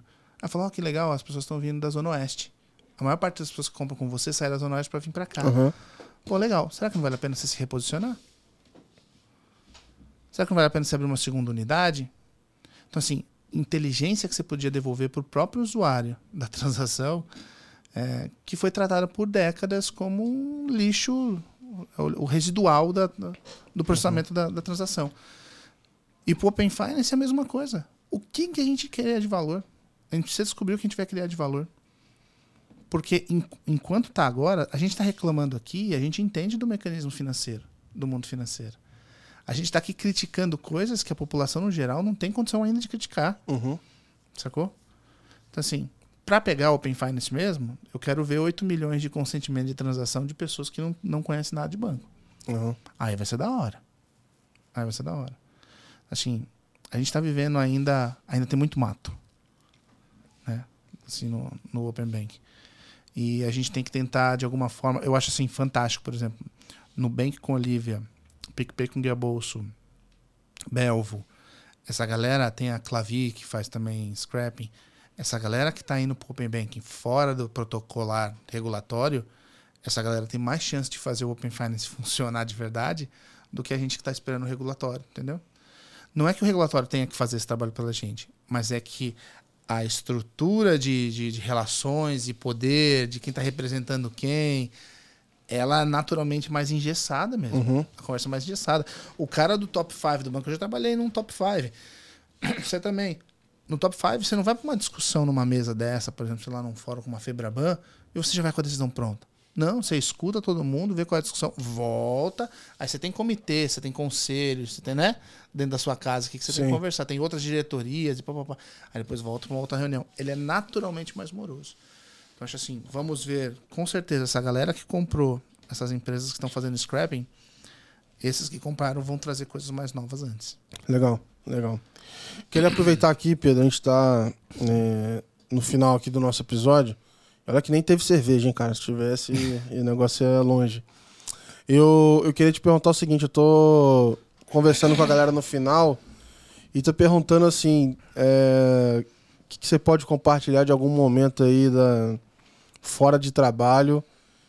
É, porra, alguma felicidade, satisfação que você teve nos últimos tempos aí, alguma coisa que, que foi legal aí na, na tua vida aí gente encerrar num bom clima aqui o, o podcast. Você diz assim, fora, fora do profissional? É, fora trabalho, alguma coisa legal. Ah, putz, você não tá conseguindo sair com pet todo dia de manhã, você, putz, mano, agora você tá, sei lá, voltou a tocar algum instrumento. O que, que tá rolando de legal, assim, na, na, na tua vida que você tá curtindo? Cara, uma das coisas que eu mais tô curtindo é, são meus filhos. Eu tenho meu charazinho, o Pedrinho, de 5 anos, e a, a Lili, de 2 anos e meio. E o home office me permite ver eles crescer, tá ligado? Legal, cara. E isso, assim, isso é foda. Era um, era um valor que eu não queria, eu não queria perder, porque meus pais perderam Uhum. esse ponto de contato. Eu, eu passei a- uma parte da infância com babá, né, com uma, uma, uma moça que ficava em casa, trabalhava em casa, e depois uma outra parte da, da adolescência só com meu pai em casa. Meu pai tinha saído do banco, tal, tinha um negócio dele, e minha mãe trabalhando, não via minha mãe, cara. Uhum. Meus pais também tiveram uma época no, no Banco do Brasil, eu trabalhava de madrugada, no processamento de, de Nossa. contábil, não sei o que e tal. Na época que era tudo manual. Então, assim, eu tô vivendo uma fase diferente, cara. E a pandemia foi horrível, mas ensinou a gente que para as empresas que é eficiente o home office também, né? Diminui o custo, então permitiu que a galera fizesse. Eu trabalho numa organização que respeita muito isso. Eu tenho lideranças que já conseguiram se adaptar ao modelo de gestão remota. O meu time trabalha com gestão remota. Então, assim, isso facilita. Então, às vezes eu estou trabalhando 11 horas da noite. Ontem mesmo eu estava mandando mensagem e respondendo e-mail duas e meia da manhã, que eu acordei do nada, duas e meia. Minha filha estava ruimzinho do nariz. Eu acordei e fui responder. Mas às vezes no meio da tarde eu me dou a liberdade de estar com eles ali. Uhum. Entendeu? De pegar e sentar e ver um desenho que eles querem ver. Assim, muda o estilo de gestão Legal. mas me trouxe, tipo, um puta contato com eles. Eu não posso dizer hoje, eu não tô vendo meus filhos crescer, eu tô Uhum. vendo. Eu tô vendo os momentos, eu tô vendo as primeiras palavras que minha filha falou, Animal. sacou? Os tombos que meu filho tá levando. Então, assim, essa é uma coisa legal pra caramba. E você falou da música, né? E como a minha vida começou na música, tô muito feliz, cara. Ontem, ontem comprei a- uma guitarra. Eu vendi tudo, sempre tive muito instrumento e tal, vendi tudo, né? Depois de um tempo. E ontem eu comprei a guitarra dos meus sonhos, da minha, da minha adolescência, sabe aquela que você olhava e falava assim, Aham. "Puta, quero essa guitarra, é uma Fender Telecaster. Puta E merda. cara, realizei meu sonho. Ontem, inclusive. Caralho, que não, foda. chegou, não chegou ainda, ainda tenho que esperar chegar. Porra, velho, que animal, cara. É. Que animal. Obrigado Não por tenho banda mais. Não tenho cara. banda mais, mas tô realizando esse sonho. Não, mas dá, Vale a pra, pena. dá pra brincar em casa, pô. Tá? Eu tenho uma, eu tenho uma bandinha. Tenho uma bandinha. Não posso divulgar ainda, porque a gente ainda não tem nada produzido. Não, mas quando tiver link, pode me mandar. cara. Quando a gente for organizar um próximo evento de Open Finance aí, a gente já, mas demorou. já chama. O que tem de músico na indústria financeira não é brincadeira, hein? Tem, cara. A gente... Sabe que lá no ABC, festa de final de ano do ano passado, a gente teve uma banda só do ABC. Caraca. Ah, o Luigi, que eu entrevistei lá da BIP, ele é DJ, pô. É mesmo? O cara é DJ. Eu falei, pô. E tipo assim, pô, o cara trabalha com consultoria, vem aqui, tipo, com, com, com terno, então, blazer. O cara é DJ. Eu falei, porra, nem fudendo. É DJ, mano. Ia pesquisar na internet, você acha as paradas dele. Vou contar um proibidão aqui, então, do nosso diretor jurídico. Jurídico, hein? Nosso diretor jurídico chama Felipe Tamburos. Felipe, desculpa contar isso pra todo mundo aqui. O Felipe é um cara todo tatuado, as costas, os braços. Ele é roqueirão, ele é baterista, um puta de um baterista. Puta de um baterista. E eu fui conhecer o Felipe baterista quando a gente montou essa bandinha de final de ano. Uma, uma colega, uma visionária nossa lá, a Fernandinha, da área de, de, de pessoas, falou: vamos montar uma banda da galera que toca? Vamos e tal. E ela alugou o estúdio, né? Convenceu o banco, alugou um estúdio pra gente se reunir. Caralho, que E foda. o Felipe Tamburos foi lá, o diretor jurídico do banco, né? Um Pô, cara que tá pô. sempre sério. Sei o Vem garantir que a gente não tá fazendo merda. Cara, tudo tatuado isso. Tatuagem vem até aqui, né? Meu, e só. E ele sempre trabalhou na beca. Aham. Be- Ninguém sabia. Ninguém sabia. E, cara, eu vi essa tatuagem e falei, caralho, Filipão, você é roqueirão da pesada, mano. que da bom, né? hora, pô. E, cara, uma puta afinidade, trocamos muita ideia. E aí foi ter a festa do, de final de ano. Aí eu chego na porra da festa. Eu tava de bermuda e camiseta. E eu tenho tatuagem também e tal, não sei o Uhum. que, tá até do meu filho aqui. Maneiro. Ele que escreveu. Uhum. É, Eu olho pro tambor, os tambores vai tocar bater puta de um calor, cara, na festa, e o tambor Ah, na beca. Eu falei, não, Vai não, hoje você é o Felipe. Hoje você não é o diretor jurídico, não. Hoje você é Caralho. o Felipe. Arregaça a manga. Ele, não, tá louco, Pedro? Ninguém sabe que eu sou todo tatuado, não sei o que e tal. Falei, Felipe, pô, para. irmão, já era, já é o diretor jurídico, pô, não o. É, eu falei, falei vambora, Já filho. Você era. não tá na audiência, não, cara. Vambora. Eu, Você você acha, você acha, você acha? Beleza, na hora que a gente foi subir no palco, ele já tá, Pá. sentou a Caralho, mão na batera e tal. Acabou o show, o Sérgio Lúlio, presidente do banco, se aproxima dele e fala: Caralho, que da hora essa tatuagem aí, hein, mano? Não sei o que e tal. Tipo assim, ele com receio da galera achar estranho, Aham. na verdade a galera curtiu, porque humanizou o cara. Aham. E ele me encontrou depois, uns dias depois, e falou: Cara, mudou minha vida. Caralho, que Porque maneiro. agora eu sei que eu posso encontrar a galera do banco, às vezes eu posso vir no banco, posso dobrar minha manga. Aham. E ninguém vai achar ruim, porque. Porra, que maneiro, velho. Que é um- maneiro. É um. Obrigado por compartilhar aqui, cara. Assim, agradece o Felipe lá, a história dele na minha. Vou mandar um salve, valeu, Felipe. É, obrigado aí pelo papo. É, vou É deixar nóis. o espaço aí, cara. Se quiser mandar mensagem pra galera, divulgar, aproveita que é de graça. Fica à vontade. Boa. Ah, na verdade, primeiro de tudo, Gabriel, é uma honra estar aqui, de verdade. Te acompanho há bastante tempo e teve, teve época de eu chegar a pensar em pedir para você me convidar para vir aqui. Assim, eu, eu gosto de me ouvir falar também. Eu falo umas merdas, mas eu, eu, eu curto as merdas que eu falo. Mas pra galera, é assim, no meu LinkedIn eu vivo postando coisas, eu adoro falar sobre comportamento. E visitem lá o meu LinkedIn, procurem lá por Pedro Begode. Ah, vou botar o link, pô. Ah, show de bola, show de bola. tudo. Então eu tenho postado sobre muitas coisas diferentes. Agora eu tô indo pro South by Southwest lá em Austin, é o maior evento de inovação, entretenimento, criatividade do mundo. Animal. Espero trazer muito conteúdo para compartilhar, Porra, compartilhar junto alguma coisa aí também. Pô, com certeza. E é isso, assim, não tem muito o que falar. E assim, cobrem, assim, questionem. é, eu acho que a chave da inovação e a disrupção no que a gente está falando aqui do Open Finance vai ser o nosso incômodo. Então, esses incômodos da nossa mesa aqui, a gente tem que voltar. Cada um que passar nessa sua bancada aqui tem que voltar para sua instituição e falar assim: cara, não vou deixar esse incômodo em cima da mesa, não. Vou resolver essa bagaça. Vai chegar no chefe e falar: chefe, cara, isso aqui não é legal de fazer assim, cara. Uhum. Né? Então, assim, o que eu mais quero é que a galera volte para casa depois dessas reflexões e a gente faça as coisas acontecerem. E é isso, cara. Boa, cara. Boa. Obrigadão mesmo pela, pela participação. É. É, pessoal, brigadão vocês também que acompanharam. Aproveita que vocês já estão aqui e compartilha, ajuda ali, dando uma reação, cara, se inscreve. A gente eh, tem quase 6 mil assinantes e no YouTube só tem 500 inscritos. Então, se você não se inscreveu no YouTube ainda, você tá de sacanagem comigo. Então, vai lá, tira esse tempinho, dá essa força aí. É, ajuda pra caramba mesmo. E é isso. Obrigado por acompanhar. A gente se vê no próximo episódio aí. Valeu, um abraço. Valeu.